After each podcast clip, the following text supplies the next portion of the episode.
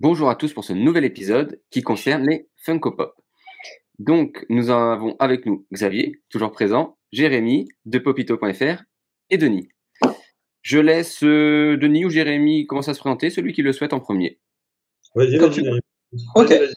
Euh, bonjour tout le monde, enchanté. Je m'appelle Denis, j'ai 28 ans. Je collectionne les pop depuis 3-4 ans à peu près. Euh, j'ai une collection d'à peu près 250 pop. Euh, j'ai monté jusqu'à 350, un truc comme ça, mais j'ai revendu mes Dragon Ball, donc je suis redescendu à 100 pop de moins à peu près. Euh, et puis, euh, je vais vous parler de ma passion aujourd'hui. Euh, puis voilà. Cool. Parfait. C'est dommage que tu as vendu tes Dragon Ball. Moi, j'ai revendu mes Star Wars pour terminer mes Dragon Ball. Non. Ah, ah, en plus, j'aurais pu t'aider, je les avais quasiment toutes. Alors, moi, je m'appelle Jérémy, j'ai 37 ans. Euh, je collectionne les pop depuis 8 ans. Je suis monté jusqu'à 500-600. Euh, après, les murs des, des maisons, des appartements sont pas extensibles, donc j'ai déjà envahi euh, ma chambre d'ado chez mes parents, plus euh, mon appartement. Donc, il a fallu revendre les Star Wars et les Game of Thrones pour terminer les Dragon Ball, justement, et d'autres sets euh, de manga majoritairement, un peu de Marvel. Euh, donc, à l'heure actuelle, je dois avoir quelque chose comme 4 ou 500 pop euh, dans la collection. Je suis monté jusqu'à 6 700 à peu près. Euh, voilà, je les garde en boîte, évidemment, comme les vrais. Faut pas le dire. Je les garde en boîte. Il y, a, il y a autant de collectionneurs que de collections, mais perso, je les garde en boîte. Et s'il y en a une que j'aime vraiment, eh ben, comme j'ai le stock de Popito, bah, je la prends dans mon stock ou je l'achète en double pour la déboxer. Voilà. Et Popito existe euh, depuis 5 ans aussi. Parler de ma petite boîte, on est des indés. Euh, au stricto sensu, c'est-à-dire que je bosse vraiment avec ma maman. euh, on a un box, euh, le QGC, le pavillon de mes parents et mon studio. Et du coup, c'est la vraie indépendance, quoi. On n'est pas du tout Carrefour, la Fnac, tout ça. non, non, c'est la passion, la vraie. Bien, on y est. On rentre déjà dedans. Xavier, je te laisse faire une petite intro pour, par rapport au sujet et, tes connaissances Oui, tout ce que tu maîtrises déjà. Alors, euh, eh ben moi du coup, donc je suis euh, Xavier, je m'occupe du site coleca.com, qui est un site qui est dédié au sens large aux collections. Euh, et Funko, ça fait bien et les pop, ça fait bien évidemment partie des sujets qui euh, monopolisent beaucoup de monde, donc qui intéressent énormément de gens. Et à ce sujet-là, ben, moi, ce que je peux en dire, c'est que je vais être bien entendu beaucoup moins spécialiste que Jérémy et Denis. Euh, mais moi, je vois ça de loin. euh, J'en ai bien entendu à la maison parce que euh, c'est devenu un objet de consommation courante. Donc, on en a un peu partout maintenant des pop. hein, c'est vrai qu'on en trouve dans tous les sens. Je suis moins organisé que vous. Moi, j'ai un peu de tout. J'ai un peu de Marvel, un peu de Star Wars, un peu de tout ça, un peu de Dragon Ball. Euh, je fais partie des cancrelats qui ouvrent les boîtes parce que je trouve que c'est plus joli. Voilà. On a, dé- on a déjà un débat, c'est très bien. Voilà, non, non, mais c'est pas un débat, c'est que je comprends à fait qu'on les garde en boîte. Euh, et ce que je peux en dire, par contre, c'est que de- du point de vue du, du suivi d'une collection, c'est-à-dire que notre travail à nous qu'on fait sur Coleca, euh, c'est très, très, très actif. C'est-à-dire que euh, on rentre, euh, nous, notre travail, c'est de recenser ce qui est sorti dans ces collections-là, et on en a déjà recensé. Je suis en train de regarder, on en est à 12 274 modèles de pop. Euh, donc on aura, on va bien entendu pas pouvoir parler de tout, mais il y a un volume de, de diffusion qui est assez monumental où je, je pense sans dire de bêtises qu'on doit euh, en cataloguer à peu près en- entre 50 et 100 par semaine, je pense, de, de nouvelles pop. Donc euh, c'est c'est vraiment une, une collection très très très active et qui est pas vieille puisque de, de ce qu'on a recensé nous, ça a démarré aux alentours de 2010. Donc c'est en 10 ans, euh, 12 000 figurines, c'est euh, c'est quand même énorme. Et je pense que t'as pas tout en plus, hein, sur 12 Ah non, 000, j'imagine. vraiment, J'imagine que sur le marché asiatique, etc., il y a beaucoup de choses que qu'on n'a pas forcément référencées. on évoquera peut-être après euh, la séparation, comment, comme on sépare les différents marchés euh, dans le monde entier, parce que ça, ça impacte beaucoup de choses, notamment les exclusivités, les retards. Et comme tu dis, sur le marché asiatique, il y a des pop un peu particulières que nous, on n'a pas, et auxquelles on n'aura jamais accès. Mais euh, ouais, ouais, 12 000, euh, je pense que euh, est plus, plus proche des 20 000 à mon avis à l'heure actuelle. C'est- probable. Je- Mais- Belle perf, belle perf déjà. déjà, on, on se bat pour y arriver, pour arriver à recenser tout le monde. Ils débitent un volume de nouveautés. euh, Là, ils sont un peu calmés sur euh, décembre-janvier parce qu'ils ont énormément de retard, donc je pense qu'ils veulent temporiser aussi et il y a moins de sorties euh, ciné, manga un peu importantes. Mais euh, parfois, sur des London Toy Fair ou des New York Toy Fair, où je j'expliquerai encore après ce que c'est, euh, on peut arriver euh, à des aberrations comme euh, 300 nouveautés par semaine. semaine.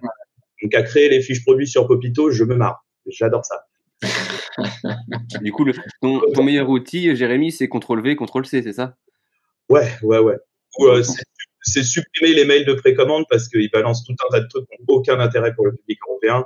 Donc, typiquement, des coachs euh, de NFL, euh, bon, voilà, ça, c'est super. Oui, bah, peut-être, je sais pas, peut-être que Denis, tu, tu es fan de sport américain en pop Non, particulièrement, mais c'est vrai qu'aujourd'hui, Funko, c'est devenu très mainstream. Je sais pas si on peut dire ça comme ça. C'est que maintenant, il y en a pour tout le monde. Il y en a, il y a des rockstars, il y a des rappeurs, il y a des sportifs, euh, il y a du Fortnite, euh, il y a du Demon Slayer. C'est, euh, il y a de tout. C'est vrai qu'aujourd'hui, pop, ils veulent séduire un peu tout le monde, donc ils sortent un peu de tout. Ils ont des partenariats hyper, enfin des trucs assez dingues. En fait, ils ont des partenariats avec des marques, des trucs comme ça, c'est incroyable. Mais c'est vrai que pop aujourd'hui, et je pense qu'on va vers quelque chose où il y en aura de plus en plus, de tous les côtés. Ouais, ils ont sorti des trucs euh, incroyables. Par exemple, les, les, les, candidats à la présidentielle américaine. Mm. Euh, il y, y, a les mascottes des boîtes de céréales américaines. Alors, c'est très américano-centré pop. Hein. C'est vraiment, ils sont beaucoup sur la pop culture américaine et le marché américain. Ils ont énormément de mal à, à s'ouvrir. Je crois qu'à l'heure actuelle, le, les seules pop françaises, ça doit être pop du PSG. Oui, donc on est très très loin. On nous demande souvent est-ce qu'il y a Nicolas Sirkis d'un. Je sais pas pourquoi les gens veulent Nicolas Sirkis, mais ils veulent Nicolas Sirkis et Johnny. Mais dis, c'est on aimerait bien vous proposer tout ça, mais c'est pas nous qui décidons, c'est les Américains qui font des trucs pour les Américains majoritairement. Moi, je préférais qu'il y ait les joueurs de Guingamp, perso, mais après, c'est juste ma volonté. T'as un peu de temps. non, non, mais bah après, ça, ça, se comprend aussi, ça paraît entre guillemets logique d'un point de vue commercial, mais j'imagine d'un point de vue collectionneur ou euh, site marchand, ça doit être effectivement extrêmement compliqué à gérer. Et puis, d'autant plus que s'ils sortent des choses de plus en plus fréquentes, notamment si là le rythme cinématique revient en mm. post-Covid, etc., ça va devenir euh, compliqué. On sait que les mangas, il y a des parutions qui sont euh, hebdomadaires en termes de chapitres. Et euh, en termes de collection, il y a quasiment un nouveau manga qui, qui surgit de nulle part et qui prend la côte en quelques semaines. Donc, ça peut être très vite compliqué d'assurer un stock à ce niveau-là. Ouais, et ce qui est, ce qui est à relever, c'est que je pense que c'est quand même la seule collection qui traite tous les sujets, quoi. Parce que de, nous, de ce qu'on a recensé, je crois pas qu'il y ait une marque qui soit lancée là-dessus, parce que je pense que le plus vaste sujet, ce serait peut-être Lego, qui couvre énormément de thématiques, mais on est, ils sont à la loin derrière, parce que là, Funko, ils sont vraiment sur tout. Il y a tous les sujets qui sont traités. C'est ce, que, ce que disait Denis, je le rejoins là-dessus, c'est une des grandes forces euh, de Funko Pop. on va parler que des pop, hein, parce que Funko fait beaucoup d'autres choses. Ils ont beaucoup d'autres gammes, mais c'est leur gamme très, très, très largement majoritaire bah, la grande force, c'est que vous trouvez tout. Donc, il y a une série qui sort sur Netflix, vous aimez le personnage secondaire pour quelque raison que ce soit, ça existe en pop. Je vous défie de trouver euh, des personnages d'une série obscure espagnole de Netflix en ban presto, ça n'existe pas. Alors qu'en pop, vous pouvez l'avoir à côté de votre bureau. C'est une des forces de frappe majeures de Funko. Et après, il y a tout l'aspect collectionniste qui rentre dedans, et ça, ils se sont très très bien organisés là-dessus pour la rareté, pour avoir différentes éditions. Pour moi, c'est les deux grandes forces de Funko à l'heure actuelle. C'est ça. Et du coup, pour faire un, petit euh, historique, un bref historique, est-ce que vous avez l'un comme l'autre des éléments à donner? Et donc, Xavier, je pense que toi, tu as pas mal d'éléments aussi euh, au niveau euh, data sur comment s'est organisé un peu le développement de pop. Parce qu'on dit que maintenant, il touche à tout. On est, parti, on est passé même à des personnes réelles, physiques, des célébrités. quelles ont été leurs niches, leurs premiers marchés? Est-ce que ça a été le sport? Est-ce que été les mangas? Est-ce que ça a été les comics? Est-ce que ça a été euh, je ne peux pas y avoir tellement de choses. Et après, comment ils se sont organisés? Est-ce que vous avez un petit éventail à donner, un petit historique à faire là-dessus? Moi, je peux te dire sur Coleca, en tout cas, qu'en sous-catégorie, donc là, chaque pop, euh, il y, a une espèce de petit badge en haut de la boîte en haut à gauche qui est les pop euh, Disney, les pop animation, etc. Et donc, c'est ce que moi je nomme les sous-catégories. je pense qu'on en est à au moins 70-80 sous-catégories. Euh, et on a certaines catégories, par exemple les pop Disney ou les pop animation, où on a passé les 1000, euh, la numérotation, on est au-delà de 1000. Euh, je, je, pense que c'est peut-être celle-là par les, enfin peut-être Jérémy et Denis, vous allez me corriger, mais je pense qu'ils ont dû démarrer par ces secteurs-là, tout ce qui est euh, Marvel, Disney et compagnie. Quoi. Bah, donner le début début, je pourrais pas, mais euh, mais il y a des collections comme Warcraft qui sont très vieilles, comme Dragon Ball, ça a commencé très tôt. Il y a quoi? Il y a du One Piece, les toutes toutes premières One Piece, euh, type, euh, je vous en montre une. Ah, donnez-moi quelques secondes. Ah, type des modèles. Oh, je sais pas si on voit bien. Le Un Luffy, Luffy. c'est un Luffy parce que je le chapeaute pas. Ouais, bon, c'est un Luffy commun. Bon, ils l'ont ressorti il y a pas très longtemps, mais le, ah, initialement, c'est assez vieux, un truc comme ça. Je pense que c'est assez axé euh, culture geek euh, le début. Euh... Moi, de ce que je dis sur mes statistiques, en gros, le, le- la, les premières grosses, euh, la première grosse licence, c'est autour de DC Comics, en fait. Donc, euh, Ah, c'est possible. Ouais, ouais, ça me choque pas. Tout ce qu'il y a. Ouais, ouais, ça me choque pas. Ouais. Le, excuse-moi, excuse-moi, non, non, je disais en 2010, c'était majoritairement du DC, en fait. Historiquement, il y a un documentaire qui est sorti sur Netflix euh, qui explique l'histoire de Funko, qui est assez bien foutu, mais qui est, euh, c'est un, voilà, c'est la vraie histoire, mais c'est avec euh, un espèce de vernis de, de gentil geek marketing que j'adore parce que clairement les mecs la passion ils l'ont pu du business. Il faut se le mettre en tête, c'est pas Funko, c'est une marque, c'est une société. Donc du coup, euh, dans le documentaire, ils se font passer pour euh, pour des gentils geeks qui vont aider la communauté, etc. En vrai, pas du tout. Mais alors, pas du tout. Par contre, les Et historiquement, de ce que j'ai compris du documentaire et toutes les sources convergent vers ça, c'est des gars qui ont fait une mascotte pour un fast-food américain en fait. Et ça s'est bien passé. Ils voulaient faire des bobbleheads comme il y a à l'avant des, trucks américains en fait, des camionneurs. Et ça s'est bien passé. Le mec en a commandé plusieurs.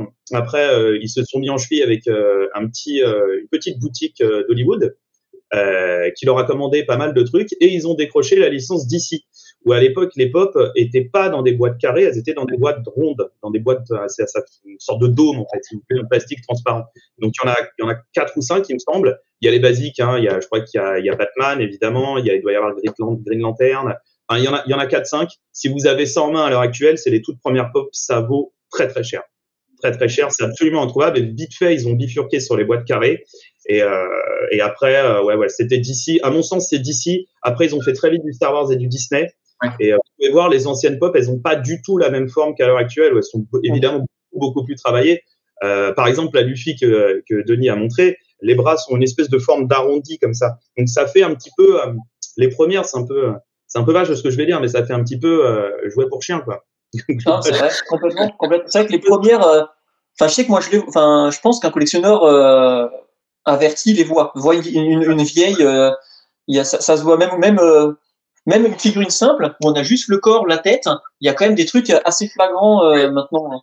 On peut se demander si c'était pas même le, le même moule de base globalement pour le corps de façon générale. Quoi. Il y a certaines figurines. Ouais, c'est possible parce que ce qui définit les pop, c'est la tête carrée et les gros yeux. C'est Ouais, ce qui donne justement une collection et ce qui permet euh, d'avoir euh, une cohérence dans la gamme et d'avoir cette collectionnite avec toutes les boîtes euh, et qui sont pareilles, toutes les pop qui ont à peu près le même style. Mais après, ils ont beaucoup évolué. Hein. Maintenant, il y a certaines pop.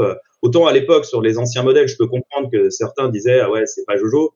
Maintenant, il y a des pop, elles sont vraiment, vraiment jolies et très, très Ouais. bien finies. Et euh, Ouais, les c'est incroyable. des détails derrière, il y a des détails partout. Euh, par exemple, sur la pop, euh, un truc de base, mais sur la pop de Buzz Lightyear, il y a marqué Andy sous son pied. Ils sont Ouais. vraiment, ils ont été loin, Ah ouais. quoi. Et il y a pas mal de trucs comme ça. Euh, ils progressent. De ce côté-là, ils progressent. hein. Sur le reste, non. Mais sur, euh, sur la qualité des, des pop, ouais, ouais, ils progressent. Et euh, Jérémy, par rapport à ce que tu disais, la marque de, de, de fast-food, là, c'était c'était les, les modèles Freddy Funko, c'est ça? C'était le- ce qu'ils C'était- Ça s'appelait, si je dis pas de bêtises, ça s'appelait euh, Big Boy à l'époque. C'est un espèce de, de gars avec une salopette rouge, je crois, rouge à carreaux blancs. D'accord. Alors après, Et- et- vérifiez, parce que je vous sors tout ça un peu de tête, euh, je dis peut-être des, des grosses bêtises, hein, mais je crois bien que c'est ça. D'accord. D'accord. De toute façon, on sait que les gens nous feront les retours en commentaire. Si on dit des choses qui sont pas totalement justes, on mise tout sur eux pour nous faire les retours et préciser nos, nos propos. Mais je rebondis quand même sur un truc, c'est que c'est vrai qu'aujourd'hui, euh, on a des pop qui sont vraiment, euh, pour certaines, insane. Il y a des pop qui sortent. Euh, je vais vous en montrer quelques-unes, ça va être simple. Je vais vous en montrer quelques-unes. Alors, donnez-moi un instant. Caméra. Il faut que je switch de caméra. On est bon là? On est bon. Par exemple, un truc qui est hyper récent, là, qui vient de sortir. C'est un dragon blanc aux yeux, aux yeux bleus ultime.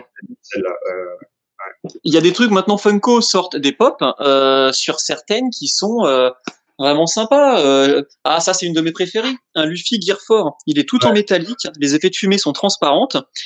Euh, Aujourd'hui Funko c'est plus euh, juste la tête, euh, c'est plus juste la tête toute bête. Euh, Bah, tu tournes en rond au bout d'un moment. Si tu restes sur effectivement le, le, le vieux corps arrondi, comme tu disais, euh, c'est vrai qu'au bout d'un moment, tu tournes en rond.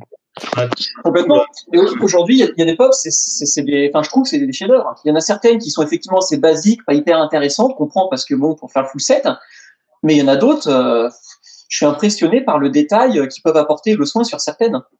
Ouais, je suis complètement d'accord avec toi. Alors, pour parler du full set, euh, le full set, comme pour collections, c'est quand on fait toutes les pop d'une catégorie. Hein. Euh, alors évidemment, par exemple, moi je fais les DBZ, il y en a certaines, euh, voilà, c'est végétal en chromé, chromé bleu, chromé rouge, chromé. Ah bon. Honnêtement, on s'en passe, mais quand on fait le full set, on en a besoin. Et évidemment, un peu plus compliqué à trouver que les autres. Ça reste pas des Graals, ça reste pas des trucs vraiment complexes, mais c'est une toute petite cote. Voilà, donc le full set, c'est ça, c'est de faire toutes les pop qui sont sorties dans une série euh, sachant qu'il y a deux types de full sets. Il y, a les, il y a les grands malades qui font les full sets avec tous les autocollants.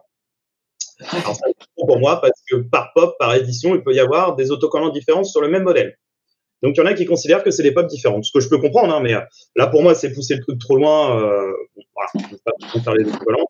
Et il y en a qui choisissent, par exemple, sur Star Wars, on a des, on a des, des clients et euh, des collectionneurs, des amis qui font que les Stormtroopers. Ce qu'ils disent, c'est trop vaste. Star Wars, c'est impossible d'avoir 600-700 oui. pop. Ça, je vais arrêter qui font que les Dark Vador. Il y en a qui font que les principaux, principaux de manga. Donc il y a autant de collections que de collectionneurs, comme pour toutes les collections. Ouais. Et euh, sur les pop, il y a de quoi faire. Il y a de quoi, il y a de quoi trouver chaussures à son pied, peu importe ce qu'on veut faire en fait. Ah, complètement. Pour quelqu'un qui a un budget ou qui a un peu trop d'argent à la fin du mois, il peut largement s'amuser quoi. Ah ouais, ouais, complètement. Ouais. On a plein sur certaines.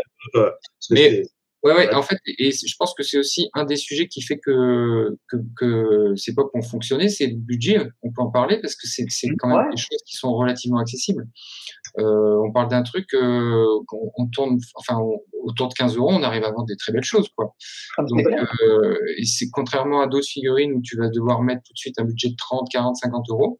Le, le, succès. Alors, je sais pas du coup. Moi, je me pose vraiment la question comment ils ont fait pour vendre si peu cher et avoir autant de licences parce que quand on a des licences euh, fatalement on reverse une grosse partie de ce qu'on vend euh, aux licenciés. Mmh. donc euh, je, et, et, franchement sur une on ne doit pas gagner beaucoup d'argent. Peut-être que ah je sais pas je sais pas. Non. Il y a des volumes qui demandent qui sont énormes quand même hein. pop euh, Funko aujourd'hui c'est ce qui fait effectivement du côté de Funko, c'est du côté de chez eux, c'est vraiment le volume qui fait qu'ils arrivent euh, à se régaler. Mais euh, sur un produit, je pense que leur succès est largement lié au fait que le produit soit pas très cher à la base. Alors, ah oui, pas très cher, on va pouvoir en parler parce que ce produit pas très cher à la base, il peut devenir vite très cher en fait sur plein de, de mécaniques qui sont un peu étranges. Mais moi, je peux vous en parler parce que je viens de la résine. À la base, je faisais des collections résine, enfin One Piece pour être détaillé, je faisais une collection One Piece résine, et je me suis assez vite aperçu que ça coûtait une fortune. Si on veut faire une belle collection avec quelques personnages, bah euh, les moins chers, on va les avoir autour de 30 euros, mais on peut vite monter à 180 sur des Kaido, euh, des gammes Portrait of Pirate. Enfin, on peut. Il y a, il y a 30 euros, mais même 30 euros d'ailleurs. Partons sur le prix le plus bas. 30 euros, si on veut une belle collection, ça monte très vite. Oui. Funko, le truc qui m'avait attiré, c'était qu'il y avait des, il y avait des pop assez jolies, euh, pas toutes, hein, mais il y en avait qui me plaisaient. Et euh, je me disais 15 euros, bon sang, euh, t'as des collections assez sympas. Et puis en termes de place, faut aussi y penser parce que bah, comme Jérémy, je pense, comme moi, c'est au bout d'un moment, on se pose la question et il y a un réel problème physique, c'est qu'on est dans des appartements ou des maisons. Euh, 300 pop pour moi, 600 pour lui, il faut les caser quelque part. Et en réside, ce serait juste pas possible. Voilà, c'est ça. Ah, il faut une basket. C'est un sujet récurrent sur toutes les collections. Hein. La place, on en a déjà parlé avec Alex sur plein d'autres ah. sujets, mais ouais, il y a des collections plus faciles que d'autres. Tout ce qui est au niveau des cartes, on nous a dit que c'était quand même un peu plus facile, mais, ouais. mais encore que ça peut vite dériver. Non, clairement, mais, on est obligé de la place, hein, c'est sûr, on peut pas. Parce que moi, je vois tous les jours arriver euh, au dépôt et à la maison. Euh, bon, je suis obligé de me limiter parce que sinon, euh, on va dire une pop sur quatre. Là, je viens de voir le set Alice, qui est mon Disney préféré. Le set Alice, il m'a brûlé les doigts et je me suis dit, bon, il y aura une dizaine d'exclus. Il va falloir que je récupère les premières séries. Donc, déjà, c'est un budget. Et ensuite, il va falloir que je prévoie encore 30, 30 places dans mes étagères que j'ai déjà pas à l'heure actuelle. Donc, euh, c'est clair, c'est clair. Nous, on reste boxer parce que ceux qui déboxent, déjà la poussière sur des box, ça va, c'est assez facile, mais la poussière sur des déboxés, sont courageux les gens qui ont des grosses collections quand même. C'est... Et puis souvent, le problème du déboxage, en fait, moi, c'est pas tant le déboxage qui pose problème que la façon dont les gens ils déboxent souvent. C'est-à-dire ouais. que souvent, euh, quand on déboxe, vous voyez, euh, il y a une languette là. Il y a une languette. Et ben souvent, là où là, c'est déchiré. Parce que si vous prenez pas un petit couteau, un petit truc plat pour ouvrir tout doucement, il y a les super, ça déchire. C'est euh, et c'est souvent ça qui pose problème, c'est qu'une déboxée, bien souvent, en tout cas pour moi, hein, euh, il y a une déchirure quelque part parce que c'est assez dur à enlever juste à la main si on veut faire ouais. ça proprement. Couteau plat et pousser très légèrement, c'est un peu un peu chiant à faire, mais ouais. euh, euh, sinon, on voit clairement une trace de pouce sur le carter. Et comme tous les objets de collection, euh, il faut que les boîtes elles soient aussi impeccables que la figurine qui est dedans, sinon ça décote. Et en plus de décoter, bah, c'est juste pas joli dans une collecte, une boîte abîmée. Moi, moi, du coup, j'ai une question. Xavier, elles sont où tes boîtes, s'il te plaît? Moi, j'ai- le truc, c'est que je les ai gardées, mes boîtes. Ah oui Ah ouais. Moi, je suis un peu déformé quand même. C'est-à-dire, je les ouvre parce que je trouve que c'est des objets rigolos, donc je les, je les expose en tant qu'objets rigolos, parce que c'est vrai que, que comme tu as montré tout à l'heure, il y, a- des trucs magnifiques, mais dans la boîte, sont à moitié magnifiques. Donc, euh, tu, le fait de les sortir, tu les vois quand même mieux. Moi, enfin, moi, je suis assez tactile, j'aime bien toucher les objets, les avoir entre les mains, je trouve ça sympa. Mais effectivement, je, je sais jeter les boîtes, je, je sais pas encore faire. je C'est question de préférence, de toute façon. C'est question de préférence. hein. Il y en a qui, il y en a pour tout, hein, je pense. Mais tu vois, ton, ton Groot derrière toi sur la vidéo, là, bon, euh, Ouais. eh ben, il a l'air vachement content. Il a l'air vachement heureux d'être sorti de sa boîte. tu vois. Hop. Désolé, c'est un peu relou pour passer la caméra. Ouais. Ouais, tu vois, il est sorti, il a l'air content. Il sourit et tout, tu vois, comparé aux autres. Ouais. Après, euh, le problème, c'est que la boîte, tu vois, bah, tu vois, il a fallu en faire quelque chose de la boîte. Et bah, c'est vachement bien. non, mais, Mais ça, euh, c'est vrai que. Que la boîte. euh, D'ailleurs, j'ai une anecdote. Euh, il y a une semaine, il y a une ou deux semaines, je parlais avec une collectionneuse euh, sur le groupe QG euh, Funko, et elle me disait la boîte Groot, j'en utilise pas comme moi. On s'est aperçu que tous les deux, on en avait fait un support pour imprimante. C'était assez marrant. Mais ouais, ouais, ouais, c'est euh, ça prend de la place. Là, faut vraiment se dire qu'une collection. euh, Alors, juste Denis, le dis pas trop fort parce que je pense que si tu le dis et que c'est répété ça, euh, Funko va lancer des supports pour imprimante sous format euh, marketing. Donc, faut faire attention. ils en seraient capables. Après, euh, pour, pour suivre pas mal de collections, ce qui est quand même intéressant avec les box, c'est qu'elles sont relativement standards. Donc, euh, pour euh, pouvoir les exposer, c'est vrai que tu peux t'organiser pour. euh, Ouais, ouais. les tailles normales, ouais. Sauf que euh, après, ils ont commencé à sortir les oversize. Donc les oversize, c'est les mêmes, mais euh, on est un peu plus grand. Bah tiens, on pourrait peut-être parler des spécificités des pop, des autocollants. euh. Oui, oui, oui. Ouais. Alors les pop, euh, comme tu l'as dit tout à l'heure, Xavier, il y a différentes catégories. Donc elles sont classées euh, à peu près correctement, sauf des fois Funko sait pas où il habite. Donc par exemple sur un film Marvel, une fois ils vont les mettre dans la catégorie movies, et une fois dans la catégorie Marvel. Et une Mhm. fois il y aura rien marqué. Donc débrouillez-vous avec vos Mhm. classements. Euh, il y a des numéros, donc la première, bah, forcément, c'est la 01. Et là, on, a, on vient de dépasser les 1000 sur les animations et les Disney, il me semble. Ouais. Euh, euh, voilà, donc c'est numéroté comme ça. Donc on me dit souvent euh, en convention, parce qu'on se déplace avec le stand de Popito en convention, euh, la 537. Bah oui, mais la 537 de quelle collection? Parce qu'en fait, c'est numéroté par collection. Donc il y en a tant dans la catégorie Disney, tant dans la catégorie animation. Et la première Disney, c'est la 01. La première animation, alors animation, c'est manga, dessin animé, tout en même temps. hein. Sauf que là aussi, par exemple, sur certains, euh, sur certains cartoons, c'est classé dans télévision et pas Ouais. dans animation. Donc eux-mêmes se- s'en mêlent les pinceaux. Donc c'est euh, assez complexe euh, à ce niveau-là. Après, il y a différentes tailles. Donc il y a les tailles classiques que vous avez tous vues à Micromania, à la Fnac, en magasin. Euh, il y a les oversize, c'est la taille légèrement au-dessus. Vous avez des doubles packs, des triples packs, même jusqu'à septuple pack avec les BTS. Le pack, il est comme ça. hein. Il fait, presque un mètre, quoi. Il fait bien 80 cm de long. Ou en hauteur, c'est la même taille qu'une normale, mais en largeur, c'est comme si on avait collé les boîtes dans une même grosse boîte. Ça fait une scène, en fait, l'équivalent d'une scène, d'une petite scène, quoi. Ouais. Ouais, c'est. Il y a Ouais, pas de décor. il n'y a pas de décor. Alors, il y a des pop avec des décors qui s'appellent des movie moments.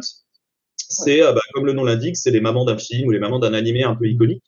Et maintenant, ils ont sorti les towns, c'est euh, les bâtiments iconiques. Donc, par exemple, il y a la caserne de pompiers euh, de Ghostbusters, où il y a euh, Hogwarts euh, de Harry Potter.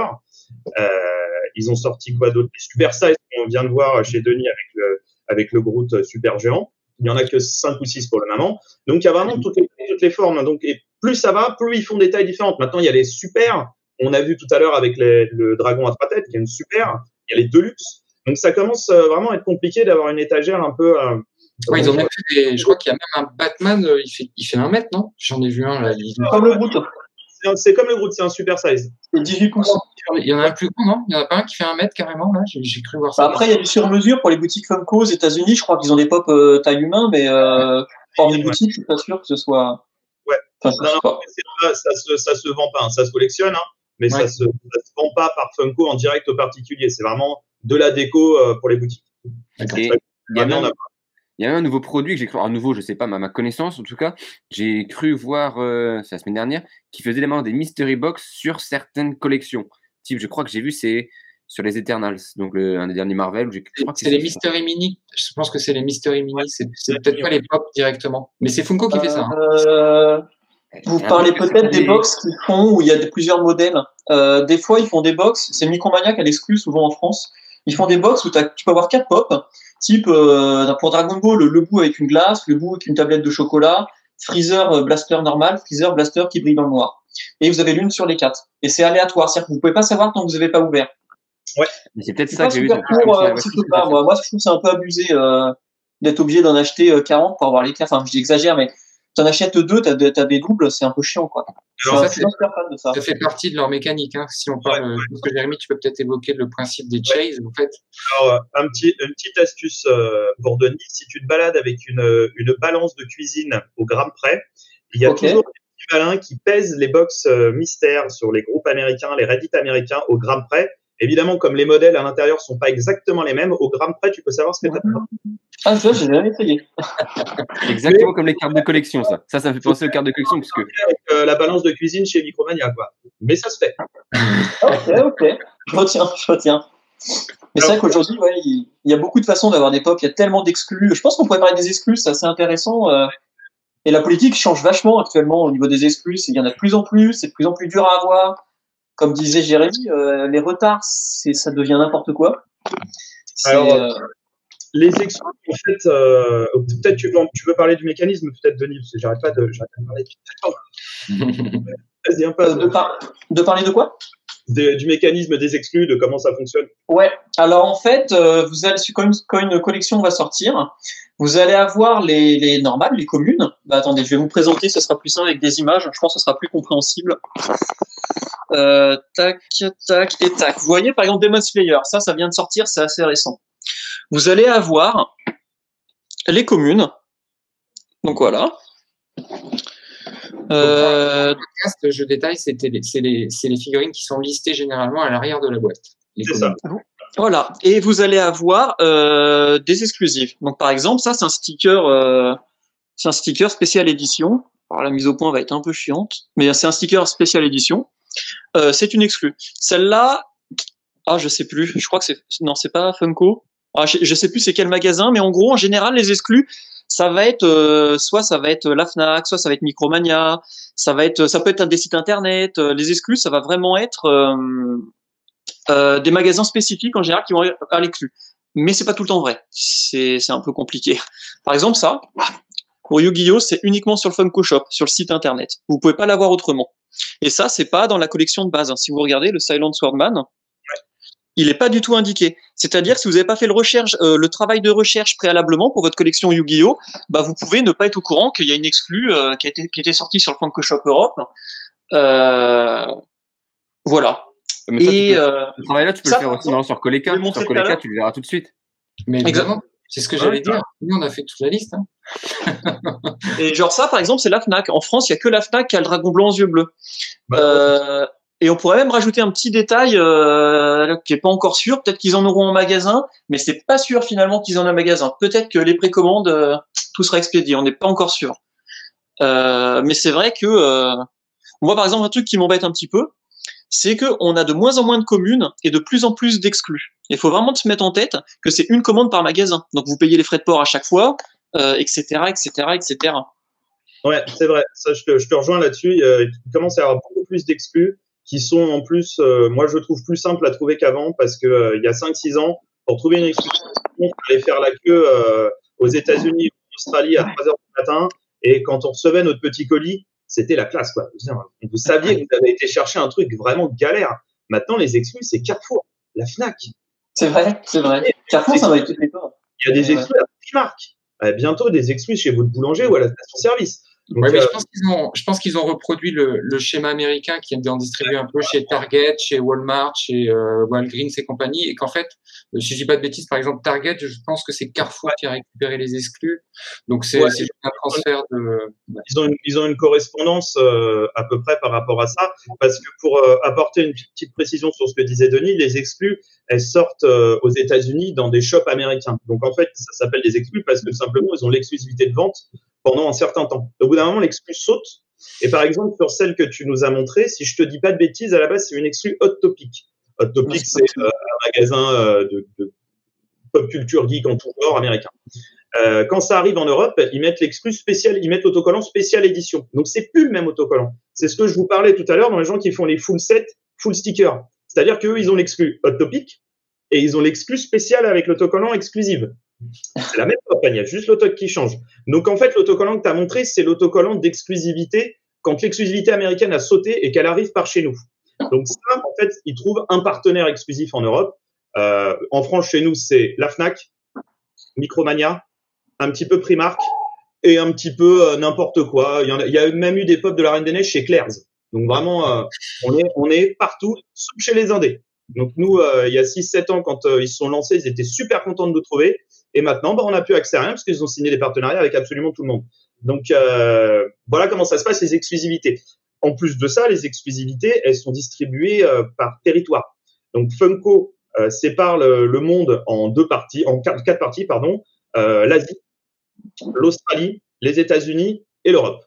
Donc nous, clairement, on est le parent, on est le parent pauvre euh, de très très loin. Ils ont racheté euh, il y a cinq ans euh, leur distributeur. Bien, je te coupe, Jérémy, mais si je compte bien, le parent pauvre, c'est quand même l'Afrique parce qu'ils n'ont pas du tout pour le coup. Oui, c'est vrai. je crois qu'il n'y a pas de distrib en Afrique. C'est un truc à vérifier parce que pour moi, c'est quatre régions pour Funko. Ah, J'allais dire même l'Amérique du Sud, même il n'y est pas. Si, ils, cumulent, ils font Amérique globale. Ah D'accord, ok. Alors après, encore une fois, c'est à vérifier parce que moi, c'est des infos un peu historiques dont j'avais connaissance. Déjà, j'ai absolument aucune garantie que ça soit vrai puisqu'ils m'ont pas envoyé un message en me disant ça se passe comme ça. C'est purement empirique hein, ce que je vous dis. Hein. Euh, c'est des infos grappillées au fur et à mesure des années à droite à gauche. Mais en tout cas, pas ça? Dans, la, dans le bas des mails de précommande? Non, il n'y a pas vraiment de ça. Alors, en Europe, en Europe, par contre, ils ont des exclus territoriales sur certains pays. Donc, par exemple, on reçoit des mails quand ils daignent nous envoyer une exclusive à nous pauvres indépendants.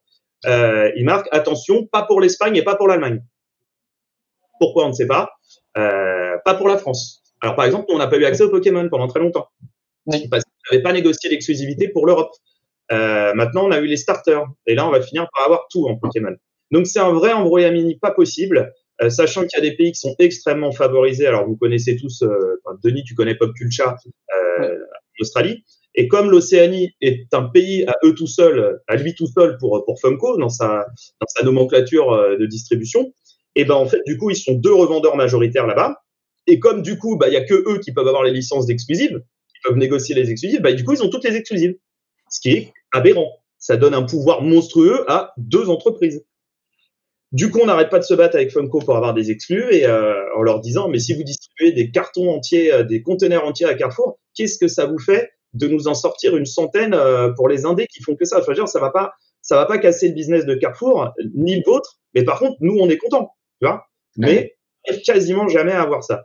Donc c'est un des soucis majeurs qu'on rencontre avec Funko.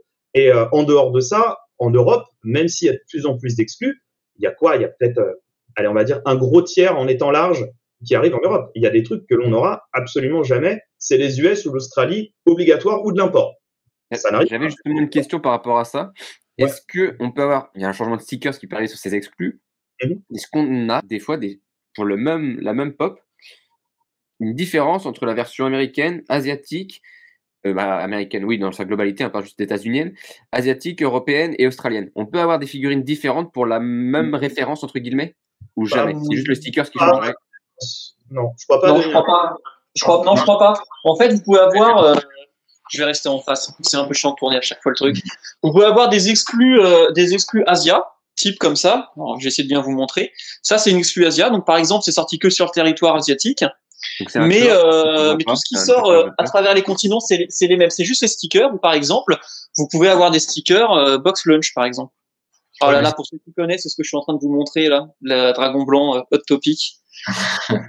ah là, pour ceux qui, il y a donc là c'était Box Lunch, Hot Topic, et là c'est Hot Topic. Que je vous dise pas de conneries. Vous voyez, il y a des les stickers sont différents, c'est des stickers américains.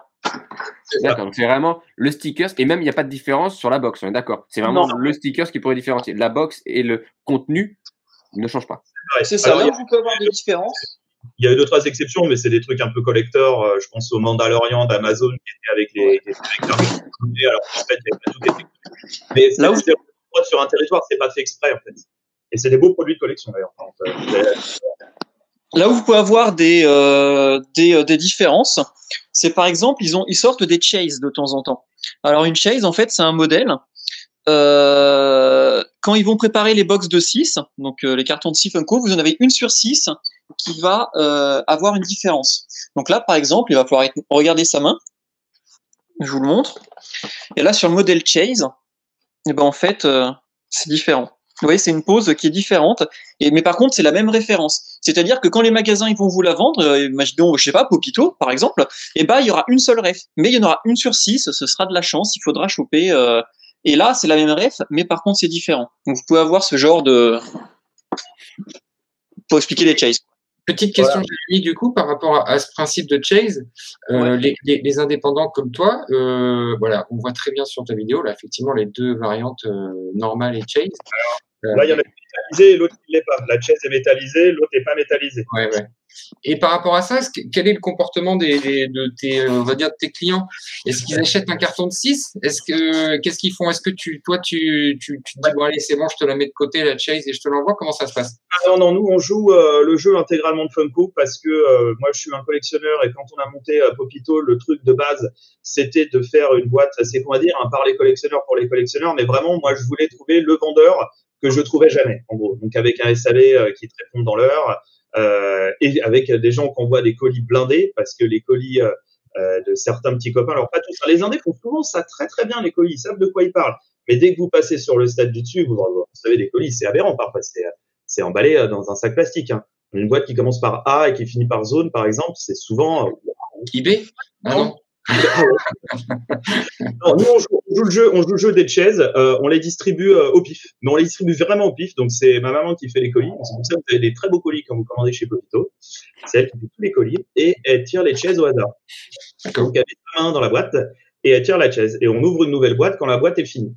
Donc, euh, vous avez vraiment une chance d'avoir les chaises. D'ailleurs, on prend souvent en photo les chaises pour montrer qu'on les distribue comme l'a voulu Funko à raison d'une sur six. Par contre, on garantit les chaises quand les clients commandent une boîte de 6. Alors, on a à peu près sur les, réfé sur les références qu'on a de chaises que toutes les pop n'ont pas de chaises. C'est même euh, de moins en moins courant. On va dire, c'est peut-être, allez quoi, une sortie sur 10, une sortie sur 15 qui a une possibilité de chaise. Il y a plein de pop, vous avez un carton de 6, c'est les 6 mêmes.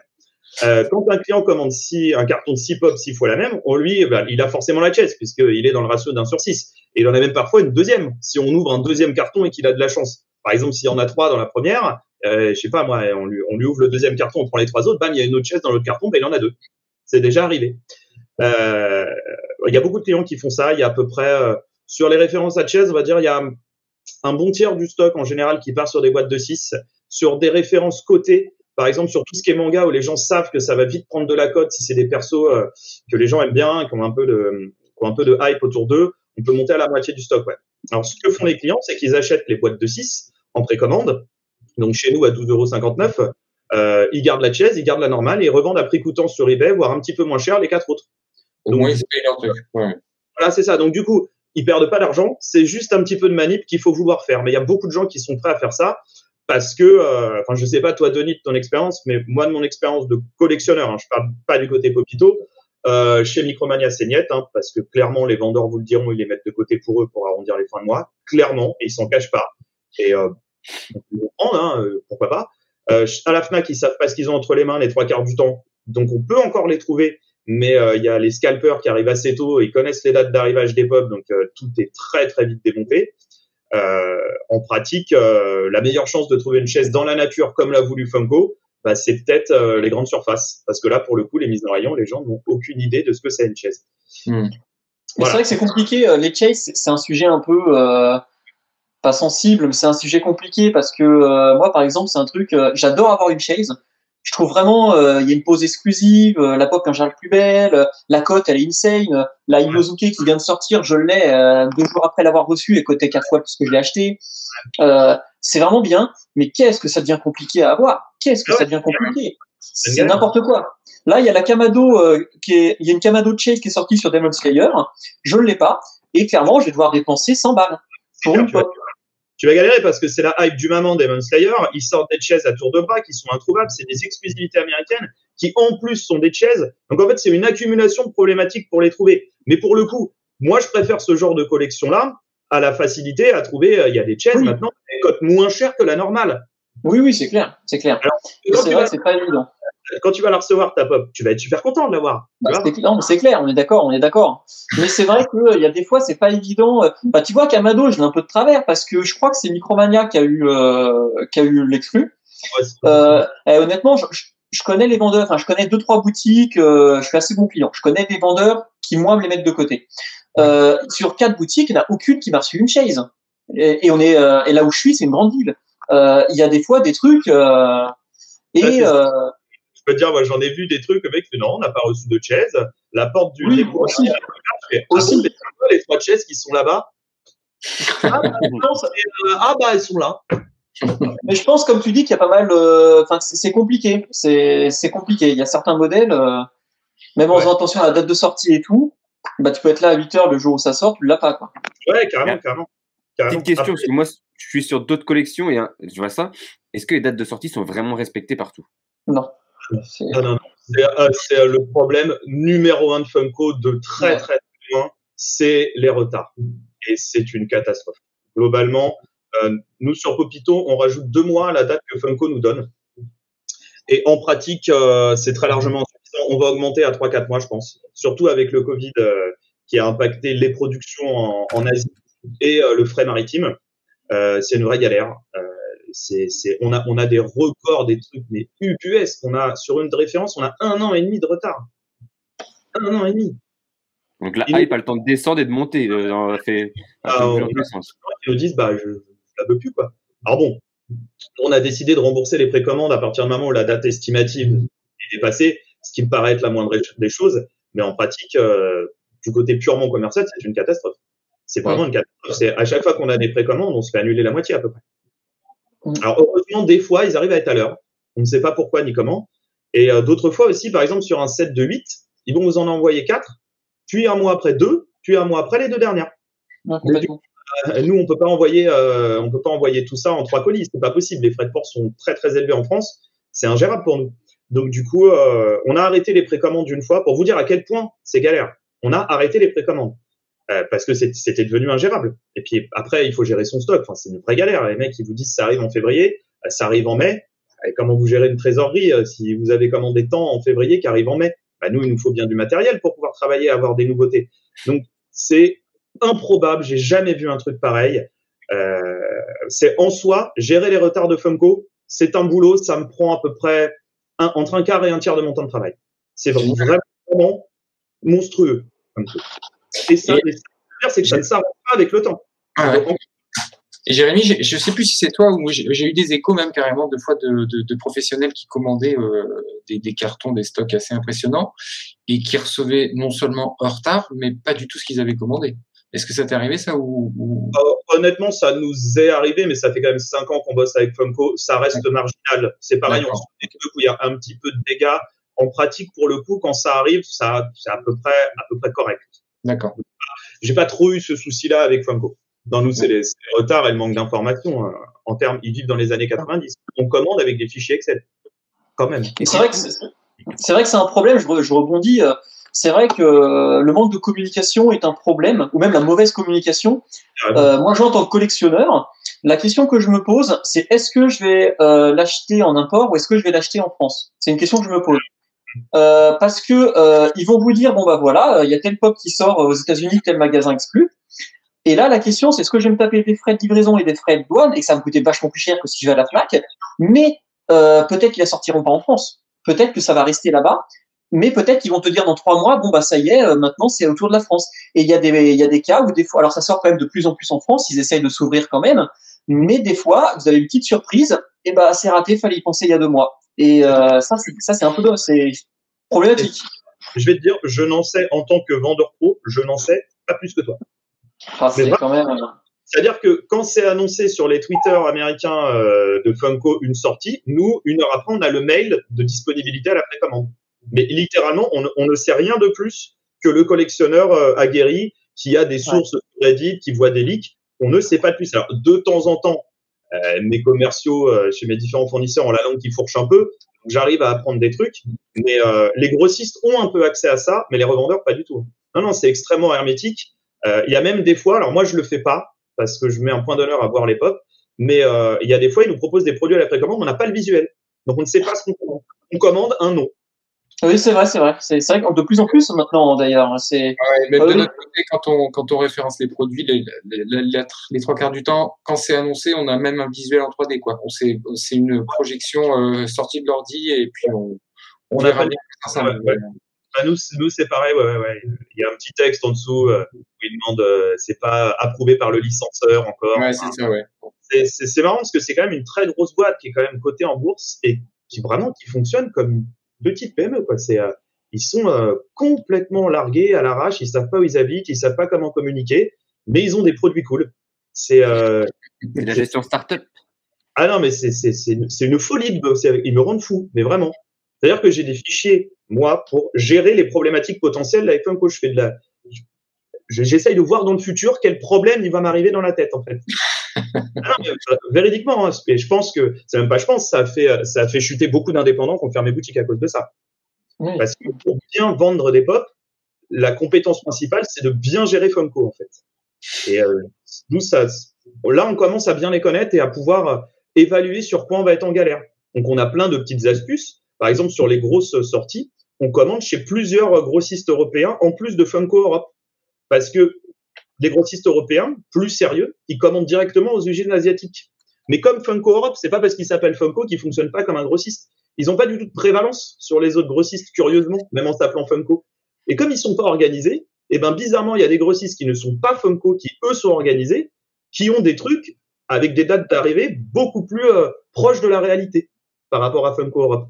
Donc du coup, on prend un peu partout et on met par exemple, si je prends chez trois grossistes, je vais en mettre que un tiers en ligne sur les précommandes en me disant sur trois grossistes, il y en a bien un qui va me livrer à l'heure.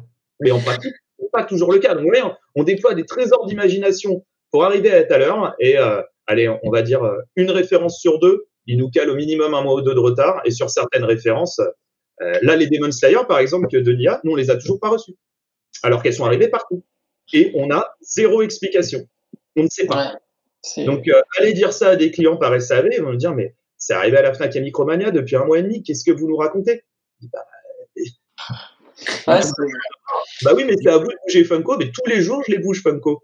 Et ils me disent, bah, ah, et comme, comment, je- comme je peux faire? Je ne peux pas. Donc, on est obligé de, de prendre des dispositions et c'est c'est très, très compliqué. C'est vraiment Ouais. très compliqué. Par rapport justement à ce que tu dis, Jérémy, ça me fait penser à, à, à cette communauté. Et du coup, on va pouvoir avoir deux, entre guillemets, les deux côtés de la, de la pièce et du, de, de- des pop, de la collection pop. Qu'est-ce que vous pensez de la communauté? Est-ce qu'elle est plutôt bienveillante? Est-ce qu'elle est dure? Est-ce que du coup ils comprennent les problèmes qu'il y a avec Funko? Est-ce qu'ils comprennent pas du tout? Alors du coup on va pouvoir avoir l'avis de Denis et l'avis de Jérémy parce que qui sont du alors Jérémy est aussi collectionneur mais du coup il a les deux les deux facettes les deux casquettes. Qu'est-ce que comment qu'est-ce que vous pensez vous de cette communauté? Est-ce que vous la trouvez plutôt saine? Est-ce que vous trouvez que ça commence à s'envenimer depuis quelques temps avec l'effet confinement? Est-ce qu'il y a est-ce qu'au contraire c'est quelque chose qui est qui est nickel, il n'y a rien à reprocher? Tu veux commencer ou? Vas-y, vas-y. Euh, Moi, je pense que de base, c'est hyper bienveillant. Euh, je vais ajouter un petit truc. Je fais partie d'un groupe qui s'appelle QG Funko sur Facebook et je vous invite vraiment, si vous faites de la pop, à, aller le voir. Et, et, et allez, QG Funko, Ouais. je vous le dis vraiment, vous ne pouvez pas vous en passer si vous voulez faire de la collection sérieusement. Vous allez avoir toutes les infos de sortie, euh, les rumeurs, vous allez avoir euh, les euh, Steph qui va vous mettre un lien vite sur Funko Shop Europe, vous pouvez l'acheter. Il faut que vous soyez membre des groupes comme ça Facebook avec des communautés assez grosses de passionnés. C'était pour la petite bulle. Euh, T'as bien fait. euh, je dirais que moi d'expérience, c'est que c'est hyper bienveillant, on est tous là pour la même chose. Mais depuis quelques temps, eh ben, faut pas se cacher que Funko c'est hyper rentable en termes de spéculation. Que quand tu achètes une exclue, le prix double deux jours plus tard. C'est c'est une réalité. T'achètes une Funko, euh, t'achètes une exclue Funko Shop Euro, euh, Funko Shop Europe à 21 euros. Elle est autour de 35 euros quand tu la reçois deux jours plus tard sur Vinted. Et ça, je, c'est vrai que ça pose des problèmes. Enfin, moi personnellement, euh, parce qu'on quand même, on arrive de plus en plus face à des gens qui achètent uniquement pour revendre. Et, et Funko Shop Europe, il y a des exclus, mais je sais à l'avance, euh, avant qu'elle sorte, que je ne l'aurai pas, qu'elle va être sold out en 30 secondes, que je vais l'acheter à 35 euros. Euh, et c'est vrai que euh, je dirais que c'est une communauté hyper bienveillante et c'est hyper agréable. Je discute avec plein de gens sur le groupe, justement, c'est hyper agréable parce qu'on est entre passionnés. mais euh, on commence tous un peu à, à être un peu agacés parce qu'on n'a pas d'informations si elles sortent en France. Euh, donc on ne sait pas s'il faut qu'on achète en import, mais l'import faut prendre la décision assez vite parce que ça va être sold out aux États-Unis à un moment donné. Euh, faut pas. Euh, on sait pas si. euh, Enfin, il y a plein de trucs qu'on sait pas. Euh, quand on commande, il y a du retard. Euh, il y a de la spéculation, mais alors en ce moment, euh, depuis quelques temps, ça devient un délire.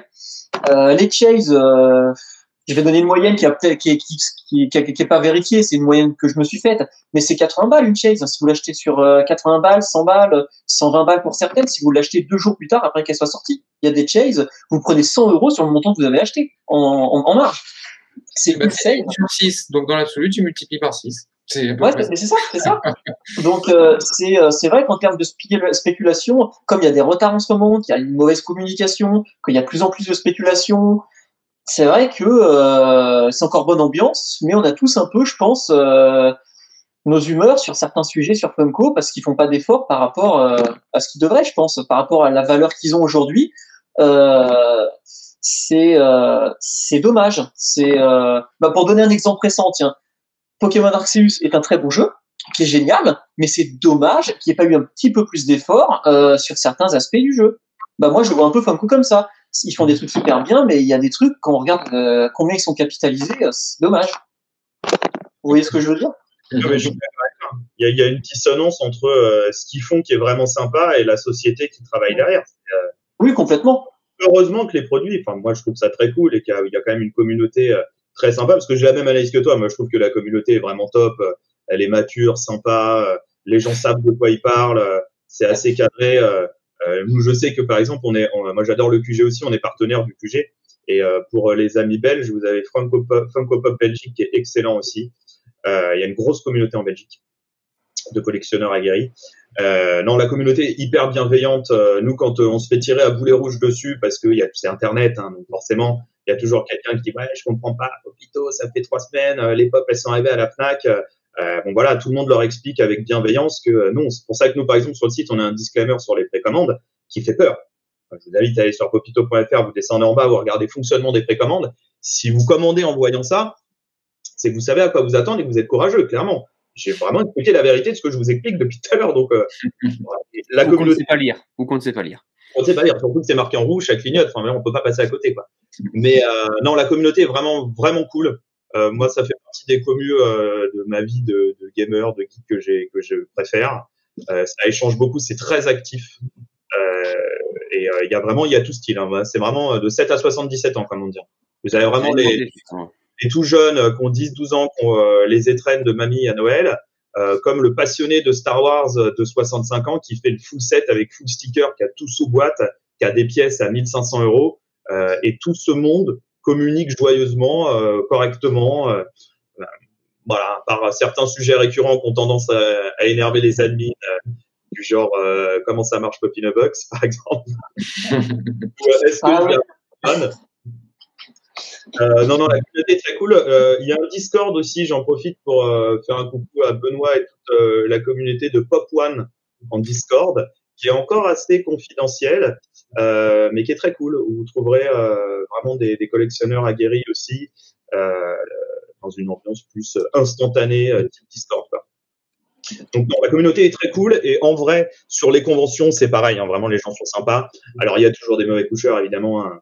On voit toujours euh, un type passer euh, bouche enfin, la, la, la gueule grande ouverte de mots euh, dégueulasses sur Funko, mais regardez-moi ces trucs immondes en plastoc, etc. Euh, mais- non mais c'est vraiment c'est 4-5 fois par convention. Hein. Je veux dire, moi jamais je rentrerai dans une boulangerie en disant ah il a l'air dégueulasse ton pain. C'est très bizarre, mais bon ça arrive. Mais globalement à 99% les gens sont adorables et, euh, et on échange beaucoup euh, sur plein de collections. euh, voilà, des fois, les gens me tendent un téléphone, en me disant, ah, regarde ma collègue, etc. Je dis, mais tu sais que tu as une pièce à 800 euros là dans ta collection? Pour gagner la journée. ah, Je l'ai pas entendu.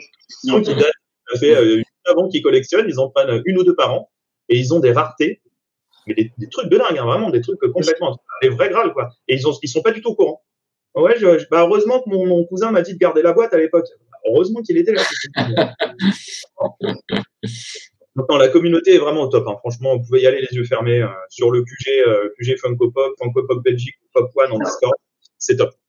Moi, je te confirme aussi sur, euh, par rapport à, ce qui se passe sur Coleca, c'est pareil. Hein. donc, on fait un travail de recensement de tout ce qui sort. Fatalement, on en oublie. Hein. Il y a des trucs qu'on passe à côté et on a toujours des gens, ils viennent nous dire, attendez, vous avez oublié celle-là ou celle-là. Euh, il y a une autre variante qui est sortie avec euh, machin. Mais c'est toujours super agréable. C'est des gens vraiment gentils. Quoi. Moi, je, c'est une très bonne communauté, je trouve, effectivement. Moi, je, je vais revenir un petit, petit aspect historique juste. Est-ce que vous vous souvenez quel était le premier élément qui a fait que vous êtes entré dans cette collection et dans cette communauté? Est-ce que c'est un élément, ça peut être un élément visuel, le fait de l'avoir vu chez un ami, de la famille, etc., ou un achat, ou justement une convention? Qu'est-ce qui a fait que vous êtes rentré dans cet univers? Euh, bah, pour moi, bah, en premier temps, c'est que je commençais avec ma collection de résine à me poser des questions sur l'aspect euh, financier parce que ça commençait à coûter, à prendre de la place. Et je regardais les pop déjà depuis un moment. Il y avait certaines pop que je trouvais assez jolies. Et euh, l'élément qui m'a fait, je vais vous le montrer, l'élément qui m'a fait basculer, c'est ça. Ah, ma toute première pop. Alors, j'ai pas commencé par une commune. Hein, c'est, euh, faut que je mette à la lumière. C'est un Brouli. Oh, je l'ai pas. C'est une des rares que j'ai pas. Ouais. Et celui-là, c'est le modèle, euh, c'est le modèle Chase. C'est le modèle rare de la collection, celui-là. C'est pas le, c'est pas la commune. J'ai la normale. Quelle est la différence de cette chase entre la normale et la chase sur celui-ci Elle brille dans la nuit, celle-là. Ouais. ah oui, c'est quand même une belle différence. Celle-ci, quand tu la mets dans le noir, la commune, il se passe rien. La chase, tu vois complètement tout son ki, tout son aura autour. Elle est incroyable. Incroyable. Et du coup, j'ai trouvé tellement belle, j'ai trouvé tellement incroyable. Je l'ai acheté. Et bah, de fil en aiguille, ah, celle-là aussi, elle est sympa, celle-là aussi. Puis j'ai commencé sur du Dragon Ball. Euh, puis là, maintenant, euh, c'est un peu parti en couille. Euh, moi, c'est un peu pareil. Hein. Tu vois, au départ, euh, on m'avait offert à Noël une Woodbox, le truc de jeuxvideo.com. Et à l'intérieur, il y avait un Murloc. Et à l'époque, je jouais pas mal à World of Warcraft. Et donc, le petit Murloc m'accompagnait. Et puis après, j'ai fait un petit tour à Micromania. Bah, j'ai acheté une paire d'autres pop.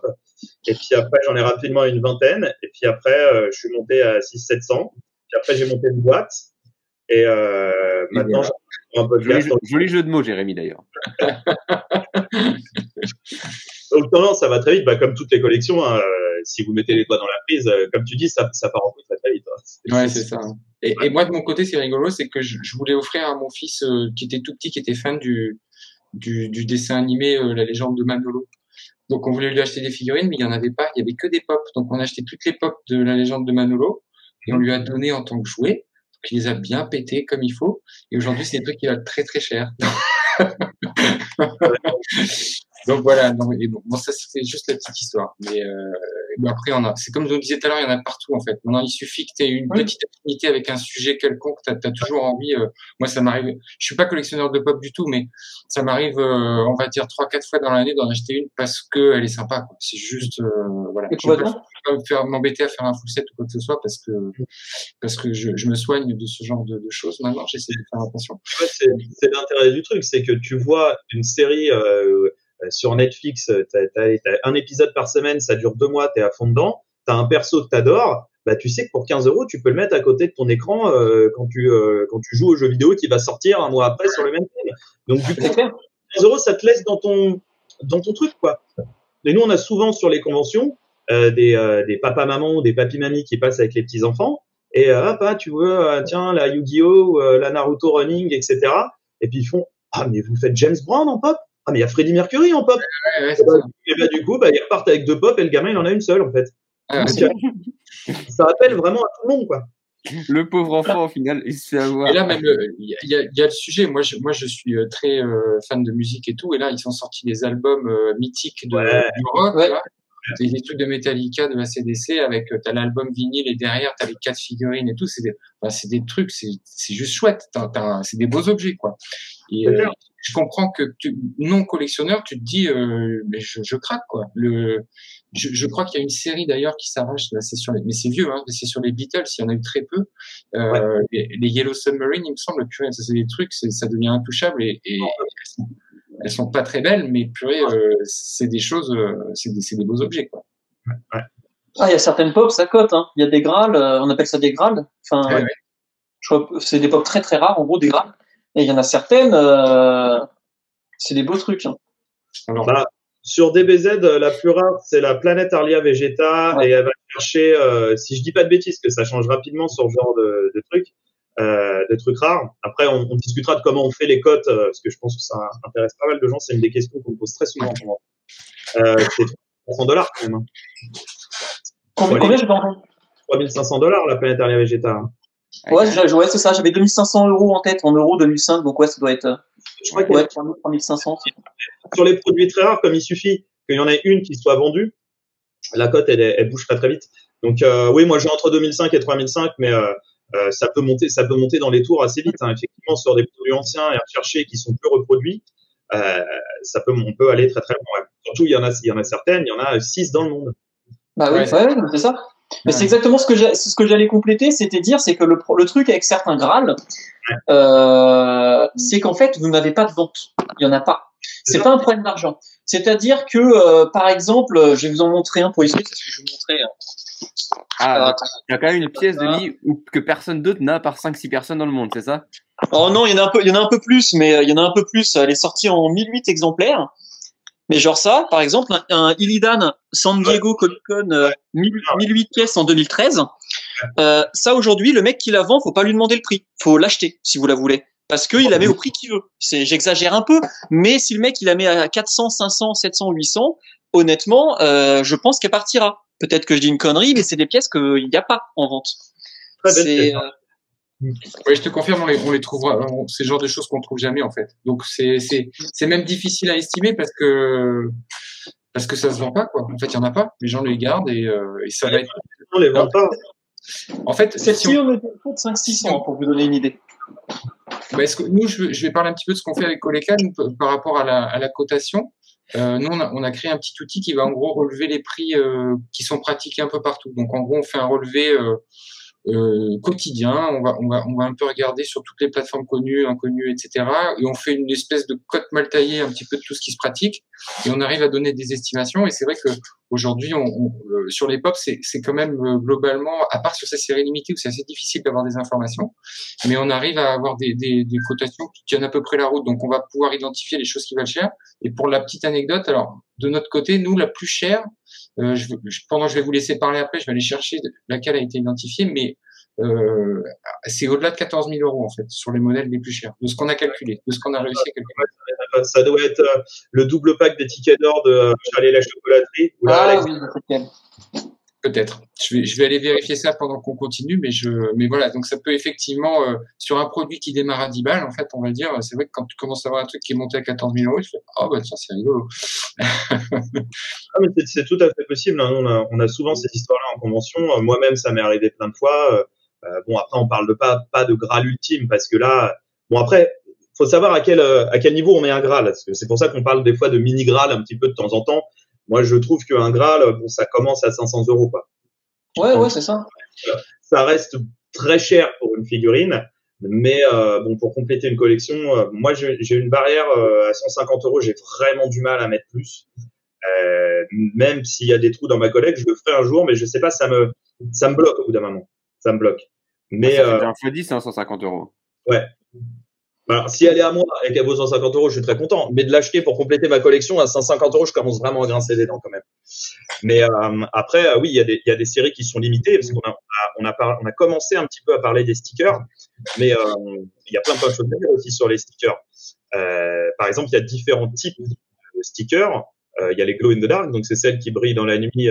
ouais, c'est de la peinture des années 90. Vous les mettez au soleil sous un Velux la journée, et le soir, ça vous restitue la lumière. Alors ça marche très bien. Ça donne souvent des très beaux modèles. Sur la Broly notamment, elle est magnifique. Euh, je vois que tu as la, derrière toi la, la déco avec Kerry qui a une version ouais. de aussi qui marche très bien. Euh, bon, c'est des modèles vraiment cool. Il y a les modèles floqués. On va floquer, c'est quand c'est un peu pelucheux, c'est quand c'est dufteux. Ils font souvent ça sur Disney. T'as une Inosuke, euh, je crois, qui est euh. Ouais. Alors, ah, je me plante à chaque fois de bouton.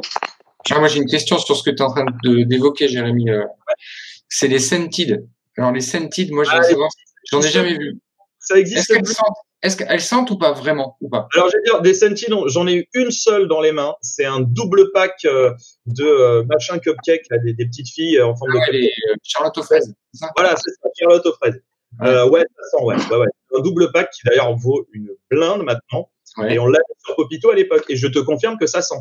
D'accord. Bien, bien, bien. Scented. J'en ai jamais eu, moi, les Scented.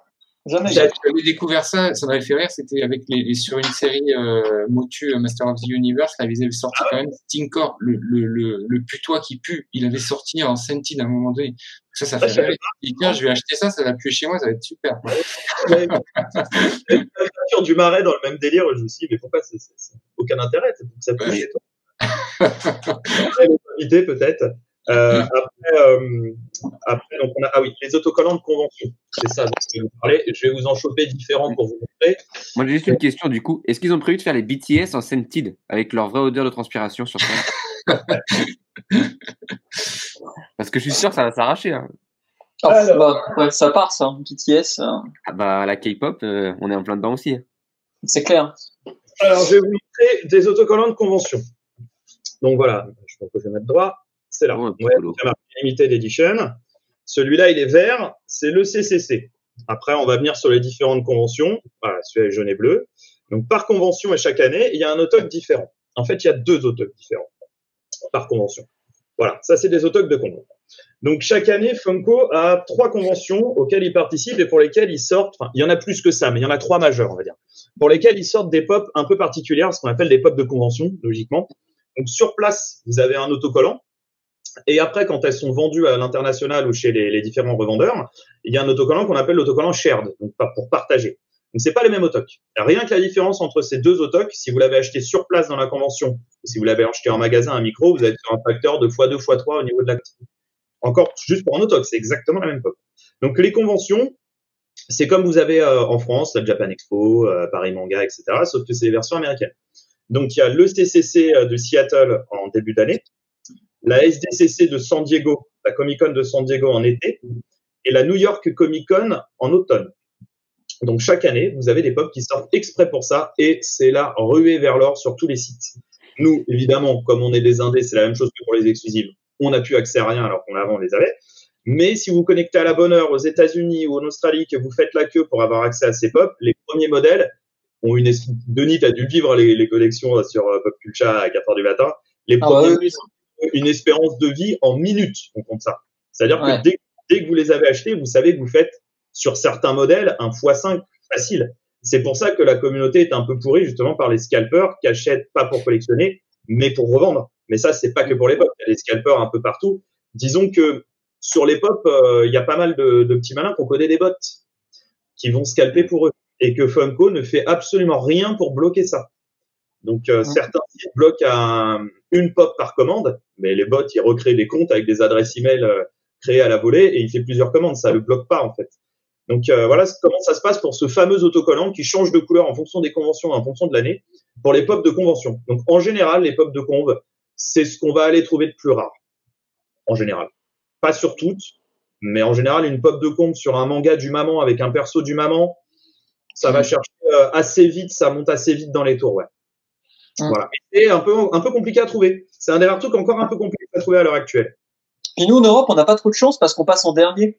C'est-à-dire que d'abord, ça sort aux US, sur les shops.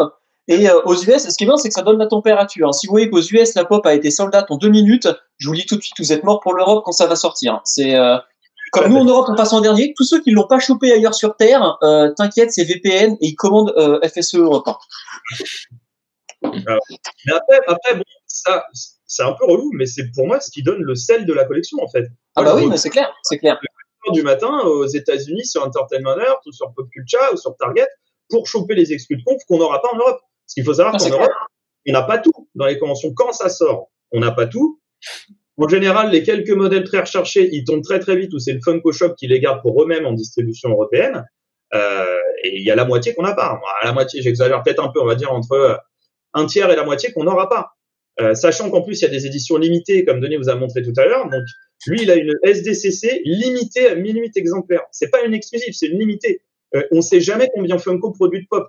Donc, on sait que les exclusifs, il y en a un peu moins, pas drastiquement moins, mais un peu moins. Mais par contre, lui, on sait que sur sa pop, la Illidan, il y en a 1008 dans le monde et il n'y en a pas une de plus. Donc, Ouais. pour probable qu'en convention, en plus, celle-là, elle date de 2015, il me 13. semble. 13. 13. En plus, Ouais. elle est- c'est pour ça que c'est des beaux modèles. C'est que déjà à l'époque, c'est très compliqué à trouver. Il fallait les faire venir, il fallait savoir où l'acheter. Et en plus, c'est limité. Donc, ça monte dans les tours. Donc, il faut se dire que 1008 pièces dans le monde, c'était en 2013. Entre les détruites, les cassées, les perdues, aujourd'hui, on peut pas recenser, mais elle, elle vaut ces 500-600 balles. Hein. parce que, euh, et je la mettrais à 700-800 si je voulais la mettre un jour, qu'elle partirait. Il y en a pas, il y en a juste pas en vente. C'est, ah ouais, c'est pas chercher. En plus, elle est, elle est sympa, la pop. Parce qu'il y a des pop très recherchés qui font la tiens, j'ai une question de, que, que je me suis jamais posée en fait, mais qui vient comme ça. Euh, on, on, a déjà évoqué dans d'autres euh, les autres podcasts, on a évoqué le, le, côté de la certification, de l'authenticité et de la et de l'état de, des, des, objets. Euh, donc je sais que ça se fait dans d'autres collections, ça se fait sur les cartes de collection. Est-ce qu'il y a un organisme qui s'est manifesté euh, et qui a une autorité particulière en termes de certification autour des pop euh, Écoute, à ma, connaissance, ça commence à arriver euh, aux US, c'est même assez implanté, mais c'est un peu un marronnier des, collectionneurs de pop. Ça, on essaye d'avoir des certifs, euh, notamment pour tout ce qui est pop signé. Euh, on sait qu'aux US, ça se fait, ça se pratique de plus en plus. Euh, en Europe, il semblerait, j'ai entendu une rumeur comme quoi il y aurait eu un organisme de, certification en Allemagne qui allait arriver. Euh, ça pareil que pour les cartes à collectionner, c'est le même principe on vous certifie la pop sur un degré de, de propreté de la boîte et de la pop, donc c'est noté sur 10. Euh, voilà, nous on le fait de tête. Honnêtement, chacun a sa certification. Enfin, chacun note les boîtes de tête, on va dire, sachant que les pop, il faut quand même avoir raison de garder, c'est des produits de grande consommation produites à la chaîne. Donc, si on devait, parce que des fois, nous on a des clients qui nous envoient des photos, il y a un micro demi millimètre qui dépasse à l'arrière de l'oreille gauche. Véridiquement. Alors, moi, je comprends que chacun a son niveau d'exigence par rapport aux collections, donc on essaye de rester assez cool avec ça. Euh, mais il faut quand même se dire que c'est des pop. Donc, grader une boîte de pop, c'est toujours un peu compliqué parce que par essence, une pop, c'est compliqué qu'elle soit. C'est compliqué d'avoir une pop parfaite, en fait, d'avoir une 10 sur 10. Sinon, on devrait jeter, honnêtement, la moitié de notre stock. Si on prenait que les qui sont vraiment impeccables et comme on ne les ouvre pas, évidemment, parce que comme l'expliquait Denis, pour ouvrir, ça laisse toujours une trace de doigt, c'est dégueulasse sur le carter, on peut pas voir l'arrière. Donc, euh, compliqué de grader une pop parce que par essence, c'est jamais parfait. Mais ça arrive, ça arrive. je viens de voir, justement, j'ai fait une petite recherche en, attendant et j'ai vu euh, qu'effectivement, la plus grosse entreprise de grading, de gradation dans le monde, qui est PSA, mmh. euh, le propose. C'est très récent et c'est pas encore apparemment mis au place de ce que j'ai pu voir, mais il le propose. Après, il y en a deux autres. J'ai vu VVGS, VVGS et le dernier c'est CGA de ce que j'ai vu c'est des, des, sujets assez récents. Et d'ailleurs, euh, je ne sais pas si toi, Denis, tu as déjà vu ça passer sur les groupes, mais euh, moi, de ce que je vois, c'est extrêmement rare. Ou alors, c'est pour de l'énorme Graal américain, où en général, les gars c'est ça dans des mallettes euh, avec oui. la à l'intérieur. Et ils se l'échangent de la main à la main. Et pour le coup, les pop sont gradés et certifiés. Mais on parle de Graal, genre à minimum 2000 dollars. Minimum. Oui, oui, je connais quelqu'un euh, de, de, loin, mais je connais quelqu'un qui est dans le groupe QG comme ça. Il a une malle, euh, c'est hyper impressionnant. Par contre, quand il ouvre la malle, les gars, euh, c'est des 4 ou 5 chiffres. Enfin, en, parce qu'il y a plusieurs dedans. C'est le mec, il avait la, même que moi. Il avait un Murloc Glow in the Dark à 400 balles. Il avait ah. des, il avait des merdes Breaking Bad. Euh, je sais plus lesquels, je fais pas la collection, mais des très rares. Pareil, des trucs, je sais pas les codes. Mais... Le mec, il avait 6 pop, des trucs de ouf. Et dans une mallette. Et dans le même sujet, donc si, tant qu'on est par là, euh, il y a le sujet qui est récurrent dans toutes les collections et qui, euh, qui me passionne finalement, c'est les fausses. Ouais. Alors les fausses, les gens s'arrachent les cheveux avec les fausses. Et euh, pour pour avoir un peu étudié le sujet, euh, c'est pas forcément facile à détecter une fausse. Hein. Non, c'est pas facile. C'est pas facile à détecter. Euh, mais on peut quand même. Euh, il y a quand même deux trois trucs qui peuvent être faits qui sont pas forcément faits euh, par le commun. Déjà, vous trouverez pas une pop 30 euros, une cote qui cote 150 à 30 balles. Faut arrêter avec ça. Euh, que ce soit un site qui a été monté, euh, qui a été monté à la va-vite ou une Vinted, le bon coin, vous ne trouverez pas une pop qui cote 150 euros à 30 euros. Je pense que déjà, c'est pas vrai. C'est comment? C'est trop beau pour être vrai, c'est que c'est pas bah vrai. Ouais, bah ouais, c'est ça. Déjà de base, dites-vous que c'est pas possible. Ensuite, euh, ensuite, euh, et regardez les avis des gens. C'est combien de fois euh, des, je vois des gens sur le groupe QG qui viennent là, merde, je crois que j'ai acheté une fausse. Le mec, il avait pas d'avis, nouveau profil, aucune étoile. Vous achetez une pop à 150 euros, bah même s'il n'y en a pas beaucoup qui le vendent, prenez des gens. D'accord, mais t'imagines, t'es es, euh, dans la nature, t'as aucun, aucun contact avec le monde, tu te trouves devant une fausse boîte. Alors, c'est quoi les bons réflexes pour détecter la fausse? Je vais te dire, c'est très compliqué parce qu'il y a des pop qui sont extrêmement bien fake, malheureusement. Alors, il y en a, c'est direct, hein, vraiment, il n'y a absolument pas de question à se poser. Même un profane, il va dire tout de suite c'est une fausse. Euh, par contre, il y a des fakes qui sont bien foutus. Donc, euh, il y a plusieurs petits critères pour les repérer. Si vous voulez, on les liste, hein, ça dépend vraiment des séries. Le meilleur critère étant pour moi de vérifier côte à côte euh, la vraie et une image d'une vraie certifiée trouvée sur Internet. En général, vous faites la diff assez vite. Il y en a qui sont quand même compliqués euh, à voir. Par exemple, je viens de, de récupérer une virus métallique, qui est un des grâles de Dragon Ball que j'avais pas. coucou Vincent, tu me vois d'ailleurs, Vincent Potter qui m'a vendu cette pop. La fake en fait a le bras à côté le long du corps qui est plus éloigné que la vraie. Et c'est quasiment la seule chose. Franchement, c'est compliqué à trouver. Si vous voulez un, bon indice pour repérer les fakes, en fait, sur le bord, vous voyez là, j'ai essayé de l'aligner à la caméra. Sur le bord qui est ici, vous voyez les lignes blanches qui entourent. Merde, j'essaie de faire comme les présentateurs météo à l'envers, c'est compliqué. les lignes blanches qui entourent le visuel, en fait. Ouais. Une vraie pop, elles sont calées sur les lignes du, visuel. C'est-à-dire que par exemple, si c'est un arrondi, euh, sur une vraie pop, l'arrondi va être parfait de la, du débord blanc, en fait. Sur une fausse, c'est fait un peu à l'arrache. C'est-à-dire que c'est pas le même espacement entre les derniers pixels euh, de euh, le dernier visuel et les pixels du débord. Donc c'est c'est un peu compliqué à expliquer sans avoir un visuel d'une fausse et d'une vraie, ce que je vous dis là. Mais regardez les débords sur le visuel de la pop en bas à gauche, là où vous voyez le petit personnage. Si c'est un peu gras, un peu mal foutu, si c'est pas équivalent partout, il y a de grandes chances que ça soit une fausse. Mais Funko se plante aussi de temps en temps. Hum. Donc des fois, il y a des ah. vrais ça ne suit pas parfaitement. En général, sur une fausse, on voit vraiment que c'est un peu à l'arrache. Il y a le fameux M de animation aussi sur euh, les pop animes où euh, le M n'est pas le même. Ils ont utilisé une police de caractère où le M n'est pas le même que sur celle de Funko. Ah, je l'ai vu euh, sur télévision, ça aussi, moi. Je l'ai constaté sur télévision. Ouais. Il, y a plusieurs, il y a plusieurs indices dépendant des séries de pop. Sincèrement, si vous ne voyez pas tout de suite que c'est une fake et que vous vous posez la question, le meilleur moyen, c'est d'aller sur les groupes et de poser la question euh, respectueusement, pas salut, est-ce que c'est une vraie, mais euh, bonjour, je me pose la question, euh, parce que sinon, les modos sur le QG notamment, ils vont vous faire les gros yeux ou vous annulez tout de suite la, question, ce qui est normal. Par contre, les gens vous le diront, parce que eux, ils connaissent les critères. Quelqu'un qui collectionne les DBZ, par exemple, ce qui est mon cas, les DBZ fake, je sais lesquels ont été fakés, parce que tout n'a pas été n'a pas été non plus. Et on connaît les moyens de les différencier, sachant que c'est pas les mêmes pour chacune des pop. Donc le bon, le bon, la bonne logique, c'est de contacter les, les vraiment les. les voilà, c'est demander à ceux qui savent ou une petite recherche sur Google. C'est pas toujours simple, dépendant des modèles. Euh, vous pouvez comparer aussi avec une pop qui est, euh, qui est legit, vous savez que c'est une vraie. Par exemple, si un ami en a une, ce qui se fait souvent, c'est de demander sur les groupes, est-ce que quelqu'un a la vraie que je puisse comparer? Vous mettez votre pop à côté, vous regardez tous les détails face avant, face arrière, euh, au-dessus, en bas. Euh, ça peut être différent d'une pop à l'autre, et sinon l'expérience. L'expérience, même encore, on est beaucoup qui fait ça depuis longtemps. Il y a une Viking, euh, il y a une Ragnar Lodbrok, je me pose toujours la question. Je suis quasiment sûr que ça soit une fausse, mais je peux pas le certifier à 100% parce qu'il y a qu'un seul détail qui me fait tiquer, c'est que le visuel sur le haut du carter est légèrement pixelisé et sur la vraie, c'est pas ce que je vois. D'accord. Mais on en est là. Hein. Maintenant, c'est suffisamment pour qu'on puisse arriver à se poser la question sur certains modèles. Après, les modèles extrêmement bien féqués, ils courent quand même pas les rues. La plupart du temps, une fake, vous allez l'avoir tout de suite. Vous allez poster ça.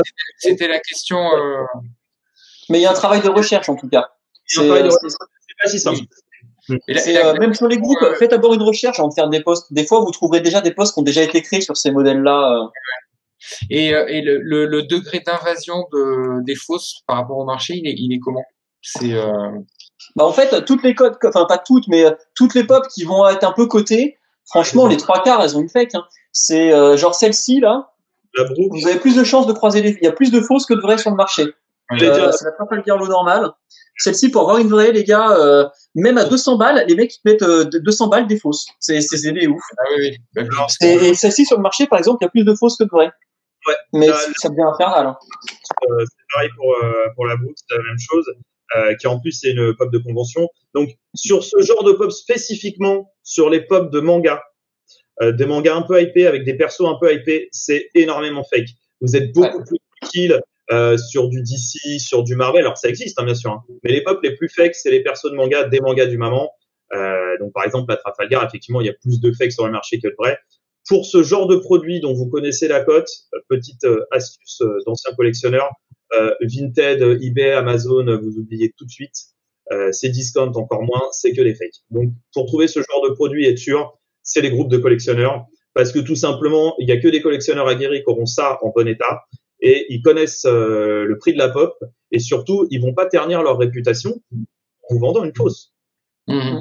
C'est beaucoup plus sûr parce que l'annonce sera publique et euh, tout le monde verra ce qui a été vendu, ce qui a été acheté. Donc voilà, après, il n'y a aucune garantie que ça soit sûr à 100%. La personne peut être bien connue sur les réseaux ou vendre le truc et disparaître dans la nature. Donc il y a toujours un risque un petit peu inhérent à ce genre de produit un peu rare et un peu euh, et beaucoup féqué faites attention aux pouvoir d'animation parce que là, pour le coup, euh, ouais, des fakes, il y en a beaucoup. évidemment, euh, comme je disais, absolument pas Vinted où c'est le paradis de la fake. Il y a des gens qui ont monté des commerces parallèles en achetant des fausses sur Wish et AliExpress et qui font un, un x20, x30 avant de se faire attraper par la patrouille de Vinted qui démarre souvent en ralenti, voire pas du tout. Euh, ils ont le temps d'en avoir refourgué des caisses entières et d'avoir arnaqué pas mal de gens. Mm. Donc, voilà à peu près comment ça se passe. Dur à repérer les fakes. Euh, pour les animations, il faut faire attention et sinon, il faut demander aux gens qui savent ou comparer les photos avec une vraie. Il n'y a pas de, il a pas de vraie réponse en fait à apporter à la question. non, non, mais je, je c'est parce que effectivement pour le, je pense que le, vrai sujet il est autour de, de du public euh, qui a, qui ignore complètement l'existence de ces groupes, tu vois. Et euh, moi j'ai beaucoup de gens autour de moi qui sont juste euh, fil entre guillemets, euh, qui trouvent ça sympa et qui euh, et qui achètent sans le savoir en disant ah, elle était super rare et tout, je l'ai payé un peu cher. Je me suis dit ouais mais c'était une fausse. Donc, euh, ça fout les boules. C'est vrai que quand tu commences à payer cher une fausse, c'est c'est embêtant.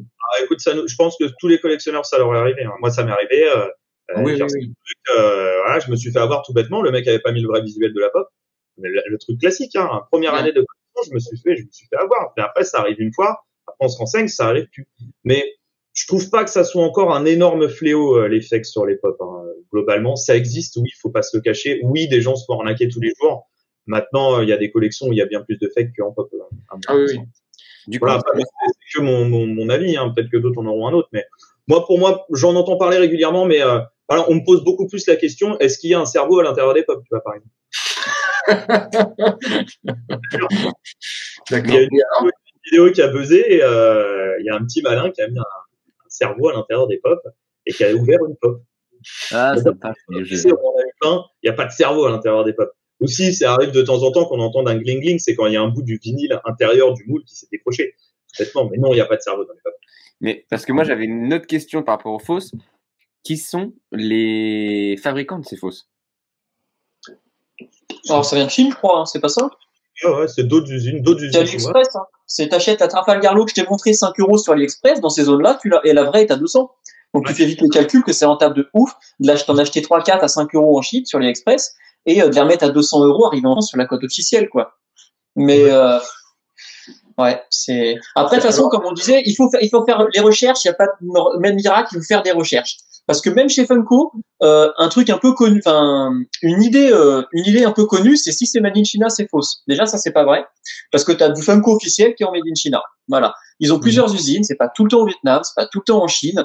Euh, Funko c'est mondial aujourd'hui, donc euh, faut arrêter. Le made in China c'est fausse. Donc il faut faire un vrai travail de recherche. Je vais acheter une cote, une pop qui cote un petit peu. Je vais regarder sur les groupes Facebook en faisant d'abord une recherche avant de faire euh, embêter les modos. Et ensuite, si je trouve pas, je, fais un petit post. Mais c'est vrai que il faut pas y aller les yeux, les yeux fermés en se disant bon bah j'achète parce que là. Il y a un truc, euh, il y a une astuce qui peut aussi euh, être vérifiable. Nous, on la pratique avec Coleca. C'est tout bêtement de regarder le code barre aussi. Non? Ça marche plus? Ils ont appris depuis? Alors ah, sur les il y a encore des cas de, où tu te trouves avec un code barre qui correspond à rien du tout. Ça existe encore, mais euh, en fait, si tu veux, il y, avait plusieurs signaux d'alerte euh, sur les fakes euh, avant, et depuis, ça a évolué, mais pas sur toutes. Tu vois, donc le code barre et le numéro de série qui doit correspondre sous le pied des pop ou sous la tête des pop, ils ont appris de leurs erreurs et maintenant ils y font attention. Donc il y a différentes précisions dans les fakes en fait, et il y a des trucs, c'est vraiment, ils ont pensé à tout. C'est vraiment compliqué. Ah il y a des trucs, c'est incroyable. Hein. Il, y a des, il, y a des, il y a des vraies fausses. Euh, faut, bah, faut y aller. Euh, et euh, Alex, te répondre Alex, sur euh, en fait ces fausses. En fait, on va jamais le savoir. Évidemment, il y a personne qui va dire, hey, je suis fabricant de fausses, je suis là, venez me voir. C'est pas, on va jamais le savoir. Par non, contre, mais tu peux soupçonner, c'est de te dire que euh, pour faire des fausses qui ressemblent énormément à des vraies, ceux qui ont les moules officiels C'est possible pour eux de, de, de faire les, les, fausses qui ressemblent beaucoup. C'est un peu ça mon idée, quoi. C'était ça. Mm. Ouais, parce que tu vois, en 8 ans, il y a vraiment que la Viking qui me fait tiquer. Euh, le reste, on arrive, on arrive à vraiment à savoir. Hein. Euh, des fois, je réfléchis un peu, je me dis, j'ai un doute raisonnable, il faudrait que je sois chez moi avec euh, avec un écran pour vérifier.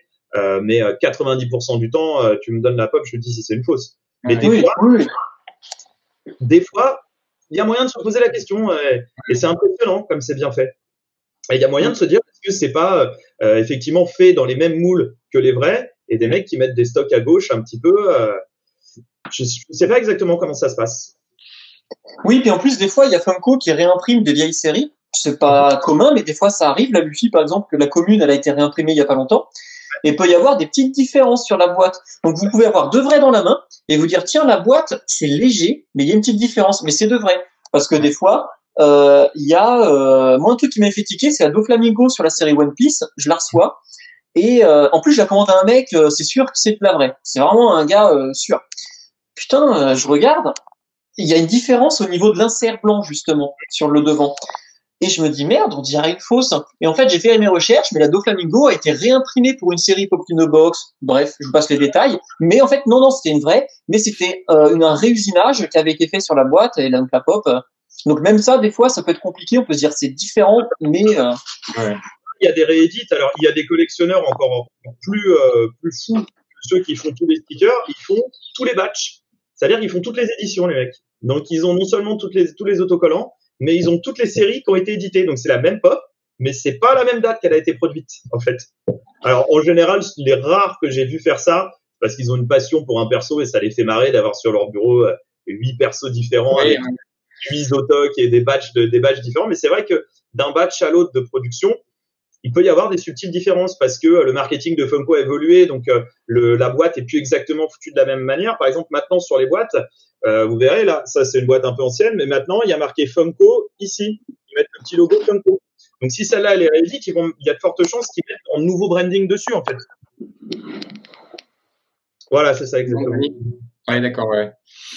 Le petit logo en haut à gauche. Mais du coup, moi, je pensais, Ouais. je reviens au- à l'histoire des fakes. Liseré Je reviens à cette histoire de fake, moi, deux petites secondes. Euh, Quelqu'un qui, du coup, les déboxe, est-ce qu'on peut voir vraiment sur la figurine? Ouais, moi je trouve qu'en général ça se voit plus sur la figue que sur la boîte. Euh, à part cette histoire de débord, en général la figue est quand même moins bien finie. Mais Ouais. étant donné que surtout sur les anciennes, être honnête, c'est pas extrêmement bien fini, comme je le disais, c'est de- c'est des trucs produits à très grande échelle, c'est des, c'est voilà, c'est c'est de la production quand même de masse, Funko. Donc euh, maintenant c'est beaucoup mieux fini qu'avant, mais sur par exemple sur ta Luffy, la Luffy, euh, elle est pas extrêmement bien finie sortie de boîte. Ah bah, c'est clair, c'est clair.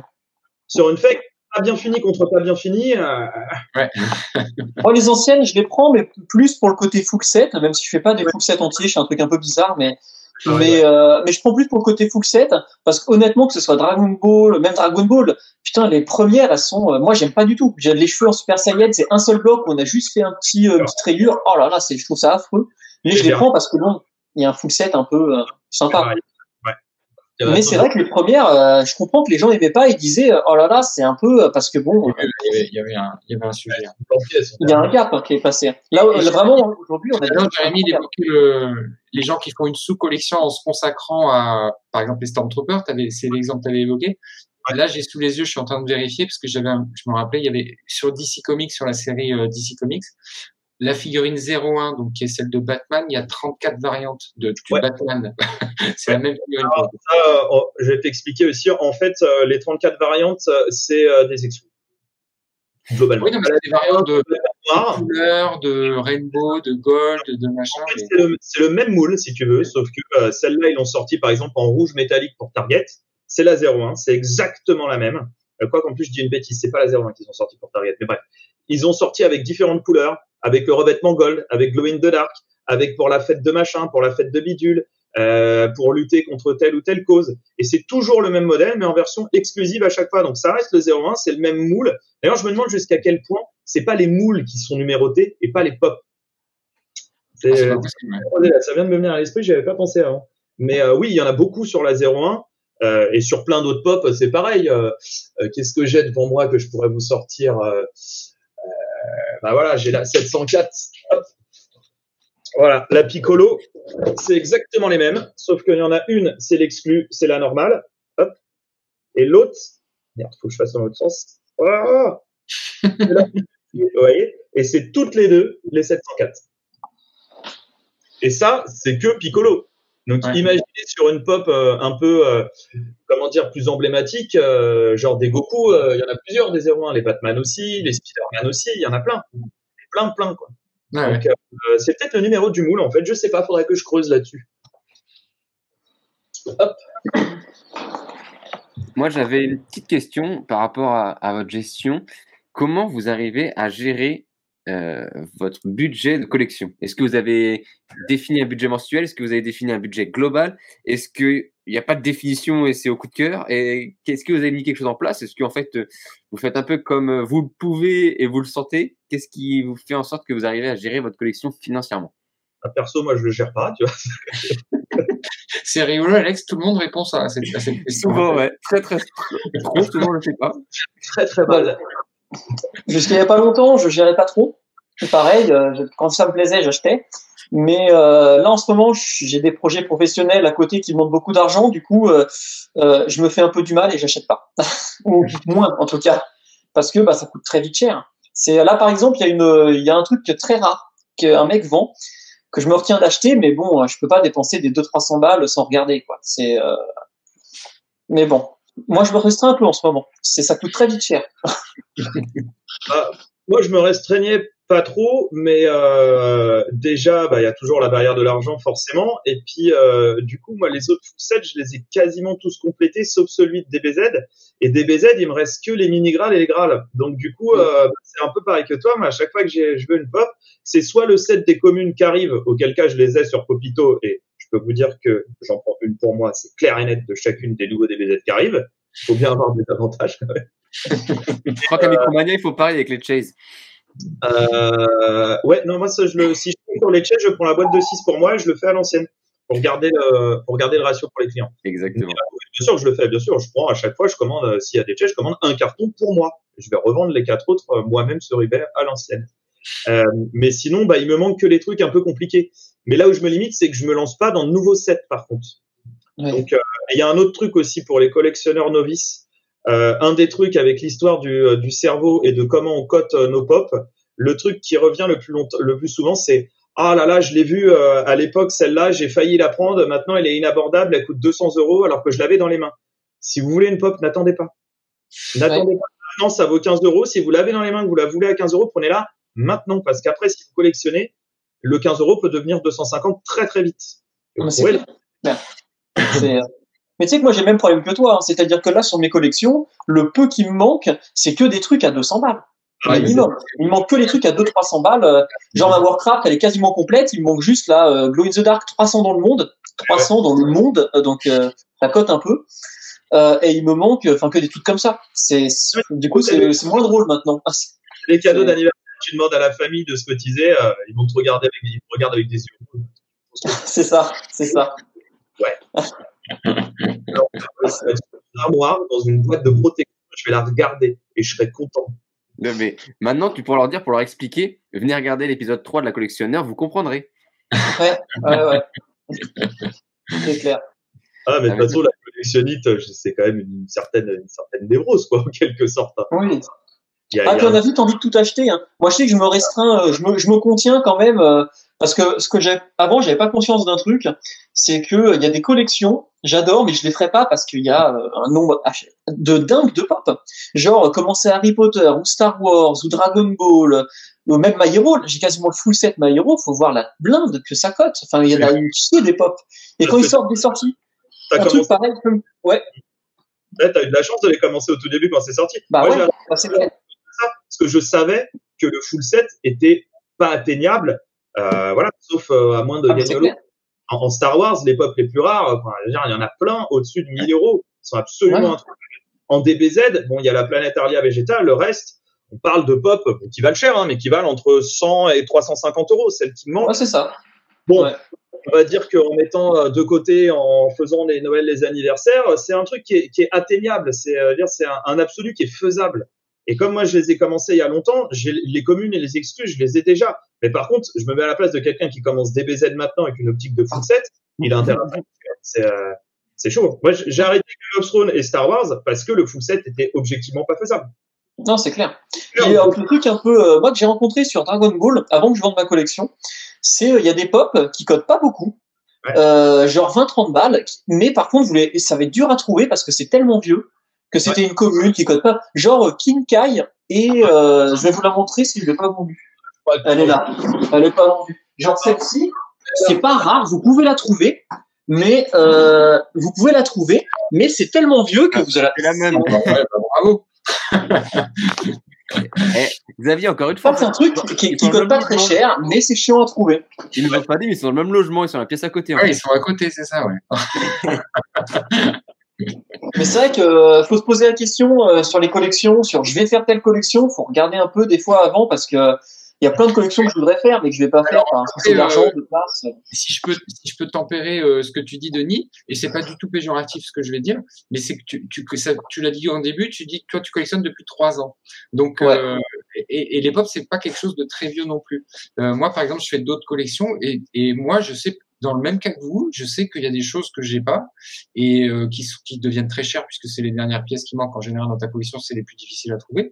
Mais euh, moi, mon sentiment vu de l'extérieur, c'est que j'ai l'impression que les, les, collectionneurs de pop euh, sont généralement assez pressés. C'est-à-dire que c'est quelque chose, on veut l'avoir très très vite et c'est quelque chose que moi, personnellement, je ressens plus sur cette collection-là que sur d'autres où les gens vont prendre le temps de dire ouais bon ça je l'ai pas mais je l'aurai certainement plus tard euh, tu vois c'est c'est et je ah pense et je pense mais que t'as complètement raison. C'est, mais ouais, c'est clair, mais c'est Funko qui veut ça. C'est, c'est euh, si t'as une pop qui va sortir qui est exclue, si tu la chopes pas sur le site dans euh, l'heure qui suit, tu ne l'auras pas, ou tu vas la payer euh, le double sur les sites de revente.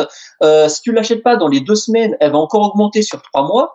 Funko, c'est pour ça qu'il y a beaucoup de spéculation chez Funko, c'est qu'honnêtement, il y a des business insane à monter. Hein. Les codes Funko, ça fait que d'augmenter. C'est pas compliqué de faire de l'argent. Hein. T'achètes les exclus, tu les vends double deux jours plus tard. Hein. Funko, c'est incroyable les codes. Hein. Euh, est-ce que c'est une vraie équation, Jérémy, d'après toi, ça, de dire, est-ce qu'il y, a, il y a tellement des séries qui valent rien dans, dans les pop? Il y en a qui valent rien du tout euh, Ma mère a coutume de dire, quand on nous pose la question, euh, c'est rare qu'une pop décote. En gros, il ah faudrait que le film soit un four. Euh, par exemple, sur euh, les Star Wars Solo, euh, elle se retrouvait dans les bacs à soldes de Noz, euh, tout simplement parce que bah, ils se vendent pas quoi. Donc tu les vends à 6-7 euros. Mais vraiment, une pop d'un truc qui a un peu de hype, ça décode pas quoi. Au, au pire, ça reste à la même valeur à la cote. Euh, et pour peu que le personnage soit un peu cool, ça soit un peu dur à trouver, un peu exclu, ça te fait vraiment que monter. Hein.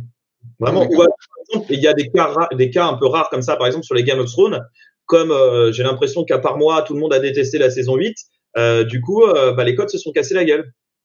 Il faut qu'il y ait un événement un peu extérieur. C'est comme quand il y a un, décès, il y a beaucoup de scalpers, ce qui est bien dégueulasse d'ailleurs. Dès qu'il y a un décès, les pop de, je crois que c'est Kobe Bryant la dernière fois, elles ont explosé. La princesse Leia, la commune, la blanche, en boîte basique, c'est une pop 15-20 euros. De, de série ancienne, elle est montée à 50, 60, 70. Donc, ouais, il y a beaucoup de scalpers parce que il y a beaucoup d'argent à faire sur le scalping, clairement. C'est euh, et la PS5. Euh, si vous voulez monter un petit business euh, crapuleux sur eBay, euh, c'est allez-y. Hein. Ah ben c'est clair, c'est clair. Euh, mais il faut vraiment se dire que, enfin moi c'est ma vision du truc, c'est que les pop, effectivement, ça va vite, mais je pense que c'est assumé parce que plus tu vas attendre, plus tu payeras cher. C'est c'est la Trafalgar Law, je l'ai payé il y a deux ans, elle cotait, je crois que je l'ai acheté 110. Aujourd'hui à 200 euros, une vraie, c'est les prix quoi. Oui, mais tu vois, c'est il y a, quand même un nouveau schéma. Il y a quand même vraiment un nouveau schéma dans, avec cette collection-là qui est arrivée, c'est que, et vous l'avez évoqué en plus, hein, c'est que vous avez dit, bah moi j'ai pris une partie de ma collection, je l'ai revendue pour pouvoir en faire une autre, machin, etc. Et, et je, je, pense que sur les anciennes collections, c'est des choses qui viendraient même pas à l'idée des gens en fait, de se dire putain je vais me séparer de ça, mais non c'est pas possible. J'ai mis tellement de temps et de galère pour les pour les rassembler. Euh, et c'est vrai que c'est des mécanismes assez nouveaux je trouve en fait, tu as la notion de place. Après, ça dépend du collectionneur. Moi, je sais que je suis dans une optique full set. Je veux toutes les pop qui sortent.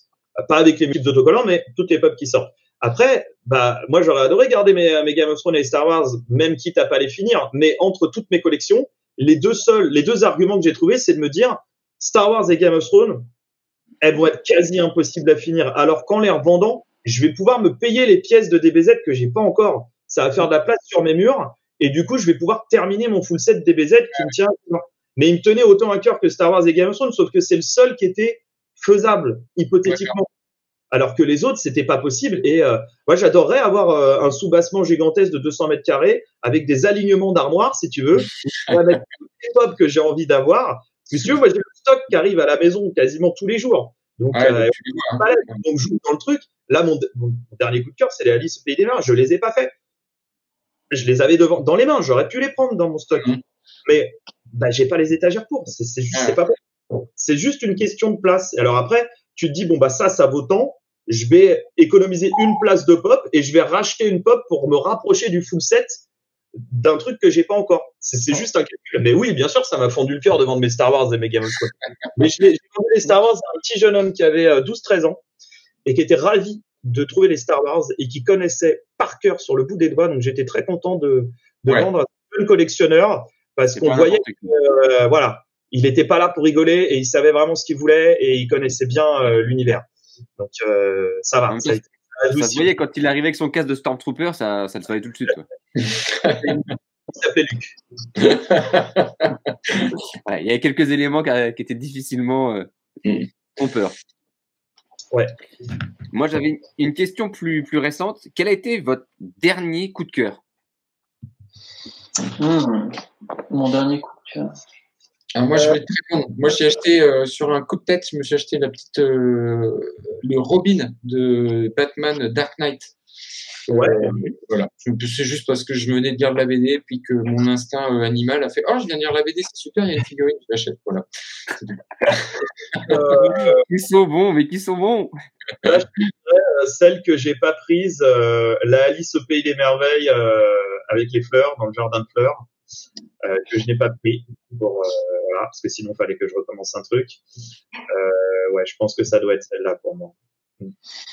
Moi, le dernier que j'ai acheté, je crois que c'est celui que je vous ai montré tout à l'heure, l'ultime dragon blanc aux yeux bleus. Je trouve que vraiment ils ont fait un beau travail là-dessus.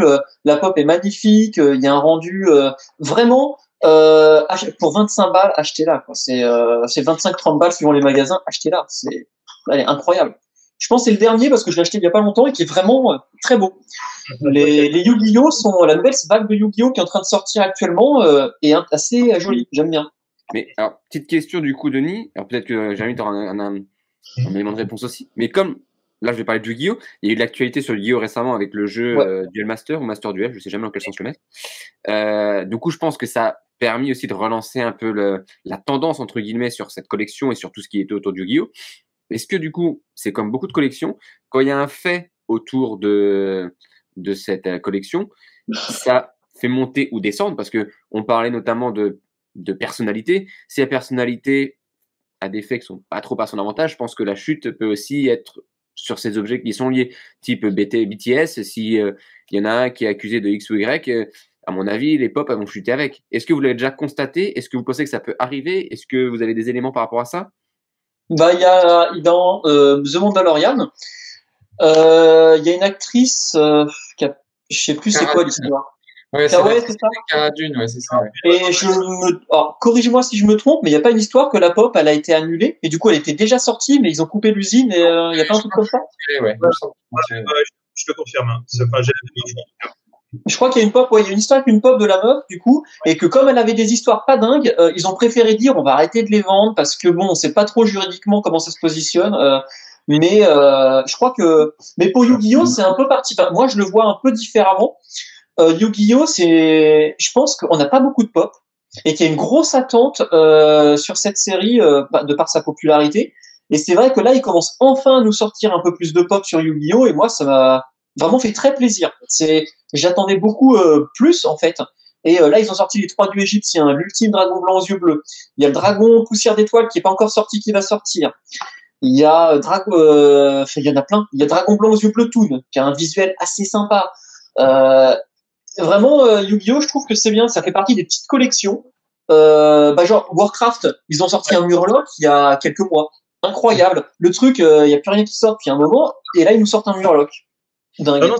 Euh, alors, euh, moi, j'ai remarqué un, autre effet là-dessus, en dehors de l'actualité des, des, acteurs euh, en eux-mêmes et des sorties.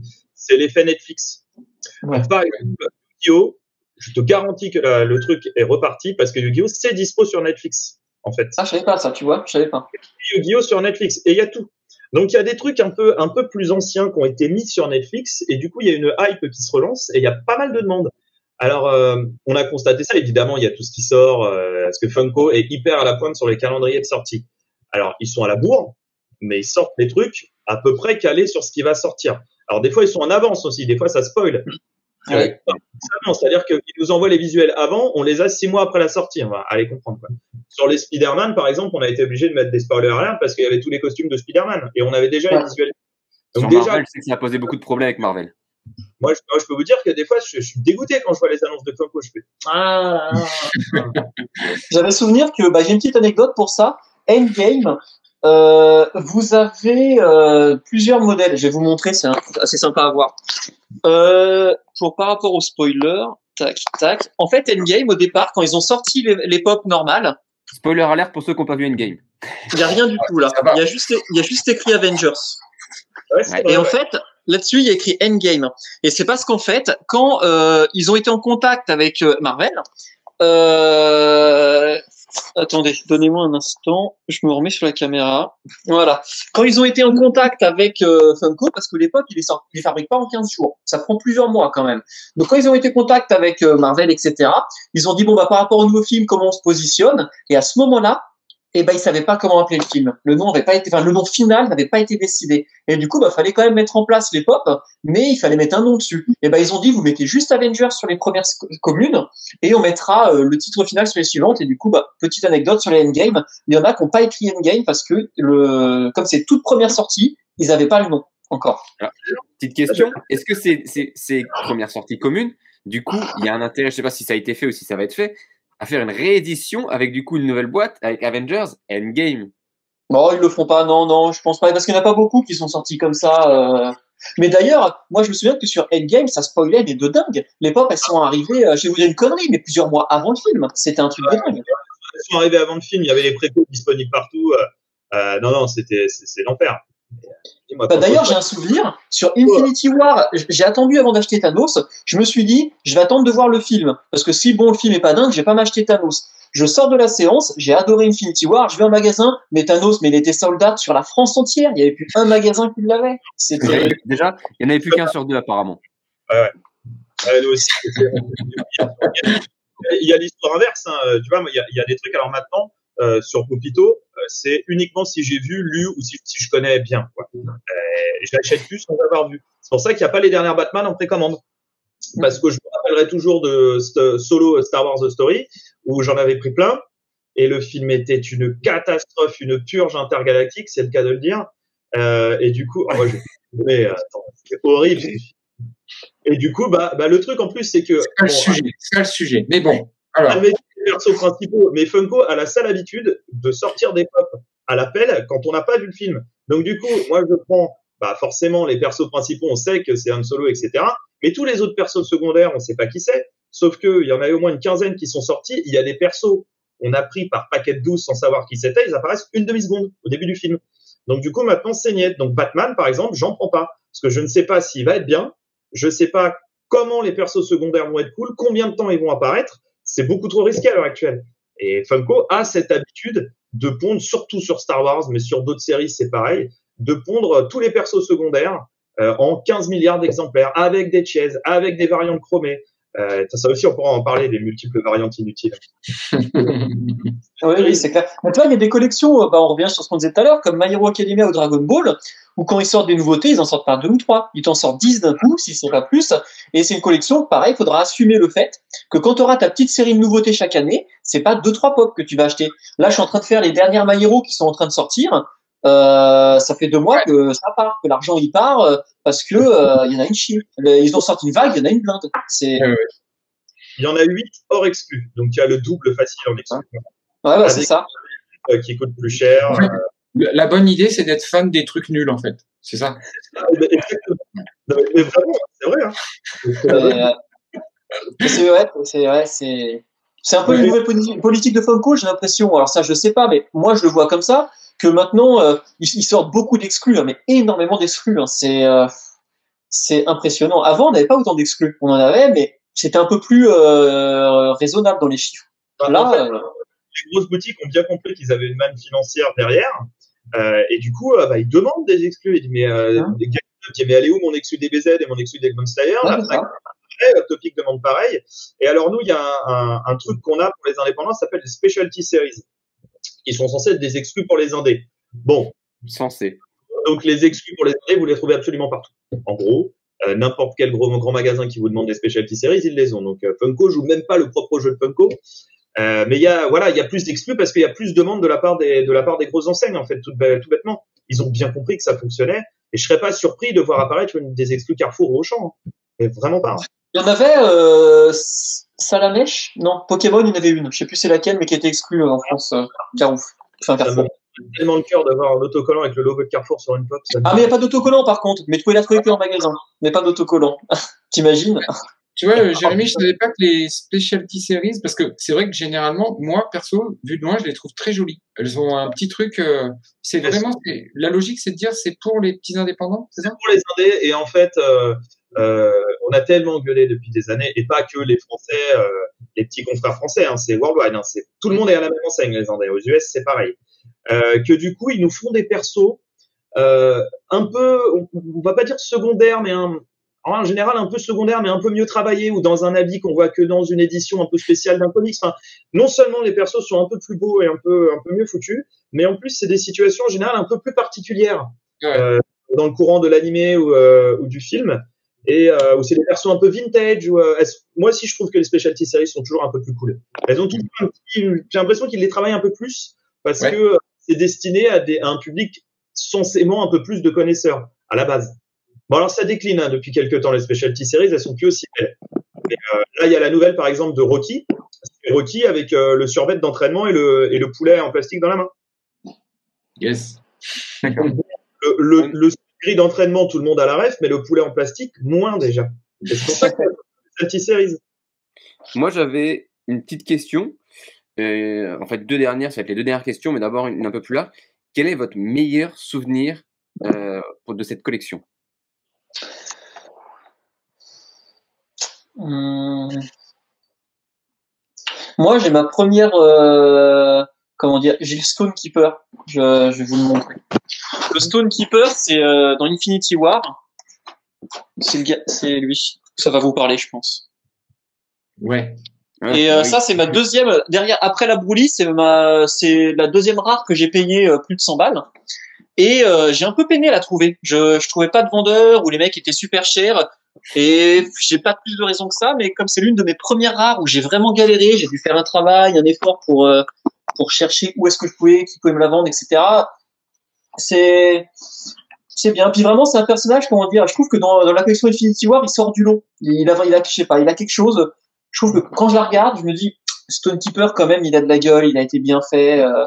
Puis c'était le début de ma collection, je j'achetais pas trop de trucs chers encore, euh, quoique. Euh. mais euh, Stone Keeper, j'ai un bon souvenir. C'est un personnage qui, en même temps, dans le MCU, a encore beaucoup de secrets autour.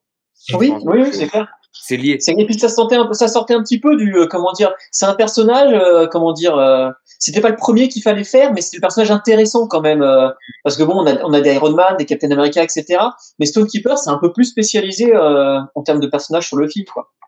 Exactement. Donc j'ai un bon souvenir. Mais après, moi, mes, mes, mes pop, quand je les regarde, en général, c'est moi je prends des trucs que, que j'ai adoré les films, les séries, etc. Et j'ai toujours ce souvenir quand je vois Trafalgar Law sur sa pose où il fait son attaque, et ben je pense au manga quand il l'a fait, tu vois, j'ai j'ai un, un, gros affect. Infinity War, c'est l'un des, c'est un film que j'ai adoré, même plus que ça, c'est un film qui m'a touché, euh, où vraiment j'ai trouvé euh, le film incroyable. Et à chaque fois que je les regarde, bah, Stonekeeper, je pense à, à des événements qui peuvent se passer dans le film par rapport à Stonekeeper. C'est euh, moi mes Funko, j'ai c'est un peu mes Madeleine de Proust. Je sais pas si on peut dire ça comme ça, mais j'ai elle me renvoie directement à des souvenirs euh, assez précieux euh, par rapport aux films séries qui, qui font de moi euh, ce que je suis aujourd'hui, parce que je regarde un anime ou un film. Et je trouve que ouais, c'est un peu Madeleine de Proust, je pense qu'on pourrait dire. Je suis assez d'accord, je, je la collection assez comme ça aussi, assez Madeleine de Proust. Tu vois, d'ailleurs, moi, je suis resté sur les trucs du Club Dorothée. ouais, c'est clair. c'est clair. Je fais des dessins animés d'enfance, je rajoute un peu de Queen, un peu de Marvel, et on y est, quoi. oui, c'est clair, c'est ça, c'est exactement ça. Ouais, moi, Puis Marvel, c'est un peu particulier. On a tous grandi avec Marvel. Enfin, pas tous, mais ça, s'étale quand même sur, euh, sur beaucoup d'années, Marvel. Ouais, c'est c'est pas 90 ans. Euh, mon meilleur souvenir, ça doit être euh, quand j'ai eu l'opportunité via un groupe américain de me payer un Graal en Freddy Funko. Un Freddy Funko, c'est un truc particulier. C'est la mascotte de Funko. Donc en général, c'est pas en général d'ailleurs, c'est que des pop rares, voire ultra rares. Euh, le ticket d'entrée sur une Freddy Funko, bon maintenant il y en a qui quelques-unes qui se démocratisent qu'on peut trouver aux alentours des, des 20-25 euros. Mais bon, en général, pour une, quand on a une Freddy Funko, c'est que c'est un beau produit. En général, c'est au moins un peu sympa, au moins un mini Graal et ça peut monter très vite. Et du coup, j'ai une Freddy Funko chromée. Euh, et surtout, elle avait une particularité, c'est qu'elle était signée par Brian Mariotti, le CEO de Funko. Oh. Donc, euh, payé ça euh, et je l'ai revendu depuis parce que je oh. voulais acheter des BZ, mais celle-là m'avait fait forte impression parce que il y avait les certifs, il y avait tout et euh, la pop en elle-même déjà était une pop euh, numérotée 360 exemplaires, elle était super jolie, elle était assez emblématique et elle est signée avec photo par le CEO de Funko. Donc je me suis dit bon là c'est bon, c'était mon vrai premier graal, hein, mon vrai pop vraiment cher que je m'étais que je m'étais offert pour un anniversaire ça m'avait, ça m'avait bien marqué. chrome, euh, chrome, vert, c'est ça? Était chromé verte Non, moi j'avais, j'avais la chromée euh, bleu cyan clair. Ouais, d'accord. Qui, euh, qui, euh, qui, a maintenant, ça doit être une ESDCC 2015, il me semble, qui était limitée 360 ou 400, mais ça fait, ça fait un an et demi que je l'ai vendu, je me rappelle très très bien de la limitation. Mais euh, je me rappelle que ça m'avait marqué parce que euh, je m'étais dit, mais t'es dingue de mettre autant de pognon dans une figurine en plastique signée par un mec que tu connais pas. Et en fait, quand je l'ai reçue, j'étais super content. Elle a trôné au-dessus de mon bureau, devant toutes les DBZ, dans une boîte illuminée qui changeait de couleur et qui tournait sur elle-même pendant, ouais, pendant au moins quatre ans, quoi. Et je l'ai revendu pour euh, essayer de compléter mon set DBZ parce que j'y trouvais de moins en moins d'intérêt au fur et à mesure que j'avais des Graals qui m'intéressaient en DBZ, bah, je trouvais moins d'intérêt à la chose. Ok. Xavier, toi, tu as ta collection de, de pop, parce que tu as quand même quelques-unes, tu as un petit truc qui t'a amené un, plus beau souvenir que d'autres? Euh, Non, moi, c'est des petits coups de plaisir. Je me, fais souvent un, un, perso que j'ai que des persos que je kiffe et qu'on voit pas beaucoup. Là, je me suis offert un petit Galactus parce que j'adore euh, le surfeur d'argent et que c'est pas trop exploité dans l'univers Marvel encore. Voilà, c'est des petits trucs. Euh, ils arrivent quand même, ils sont très très forts pour mettre le doigt toujours sur toucher des ah fans sur les sujets euh, vraiment ils arrivent à titiller à t'attraper une tripe et dire tiens viens là toi tout le temps. Donc euh, je, je, malheureusement je suis comme tout le monde et j'ai mes faiblesses et j'en achète et comme ça. Ouais, non mais c'est à chaque fois tu as le petit détail qui te rappelle un truc. Genre par exemple la MacGyver c'est pas MacGyver avec c'est MacGyver tel que tu t'imagines dans ta tête. C'est vraiment le la coupe mulet et il te tend le Victorinox devant lui déplié. Ah, tu te dis, bon, ok, c'est bon, prends mes 15 euros, t'as gagné. c'est ça la force de Funko, justement. C'est qu'à 15 euros, tu peux euh, t'acheter, euh, pour pas si cher que ça, euh, ton plaisir, en fait. et puis, quand t'as un MacGyver en, en, pop, il peut te faire tout ce que tu veux en bricolage chez toi. C'est quand même bah ouais, un avantage. Messieurs, ce que je vous propose, c'est juste de me dire où on peut vous retrouver, si vous avez des réseaux, si vous voulez des endroits où vous, vous voulez partager vos passions, vos collections et que vous voulez les indiquer, n'hésitez pas, c'est le moment c'est un petit peu votre minute promo. Donc n'hésitez pas à, le faire dès à présent. Euh, bah, moi, ça va aller vite. Hein. Euh, moi, je suis sur le groupe QG euh, Funko. C'est, je m'appelle Denis, donc voilà, c'est assez rapide. Moi, j'ai, voilà, juste le groupe auquel je, je suis. Contactez-moi là-bas, ce sera, je vous verrai, ce sera très bien. Très bien. Alors, quant à moi, vous me retrouvez sur quasiment tous les gros groupes francophones, mais plus précisément sur le QG où je suis un peu plus et sur euh, Funko Pop Belgique. Euh, bon, moi j'ai la double casquette vendeur et collectionneur, donc euh, j'ai mes kiffs et le business aussi. Vous me retrouvez sur le Discord de Pop One à titre perso. Après à titre pro, popito.fr. Voilà, pas de douane, service client de la passion, c'est ma mère qui fait les emballages, c'est impeccable. on n'a pas tout et on est cher euh, par rapport à l'augmentation que Funko vient de faire euh, en décembre dernier. Euh, vous me retrouvez sur Instagram, sur Facebook, enfin vous retrouvez Popito sur Instagram, sur Facebook et sur Twitter. On poste tous nos arrivages, on poste toutes les infos de Funko qui tombent et toutes les infos de Popito, les retards, les pas retards, le site web qui est down, enfin Xavier tu connais. On poste tout, les préco et tous les arrivages. Donc ça nous permet en fait, comme on prend tout sauf les trucs vraiment étranges, comme je le disais au, début du podcast, qui n'ont pas d'intérêt ou peu d'intérêt pour nous autres Européens, bah, vous pouvez être au courant de l'actualité de Funko vu qu'on poste tout ce qui sort et tout ce qui est en cours d'arrivage. Donc vous savez à peu près ce que Funko va sortir et ce qui est en train d'arriver dans les magasins quand Funko est pas à la bourre. Ce qui se passe 100% du temps voilà, et vous pouvez m'entendre gueuler sur les réseaux contre Funko qui est toujours en retard et qui donne toujours la prévalence aux gros et pas aux petits passionnés. D'accord. Xavier, est-ce que tu as des, petits trucs que tu veux partager sur l'actualité de Coleca, des choses que tu veux, des nouveautés, des nouvelles collections Non, mais par rapport, pour rester dans le thème, en fait, euh, c'est vrai que nous, on, travaille toute la journée, on passe énormément de temps à, maintenir les listes à jour. Donc, je pense qu'on doit être en francophone, on est certainement la base de données la plus complète sur, euh, sur les pop. Donc, pour les collectionneurs, c'est quand même pas mal d'avoir un suivi euh, avec ce qu'on propose.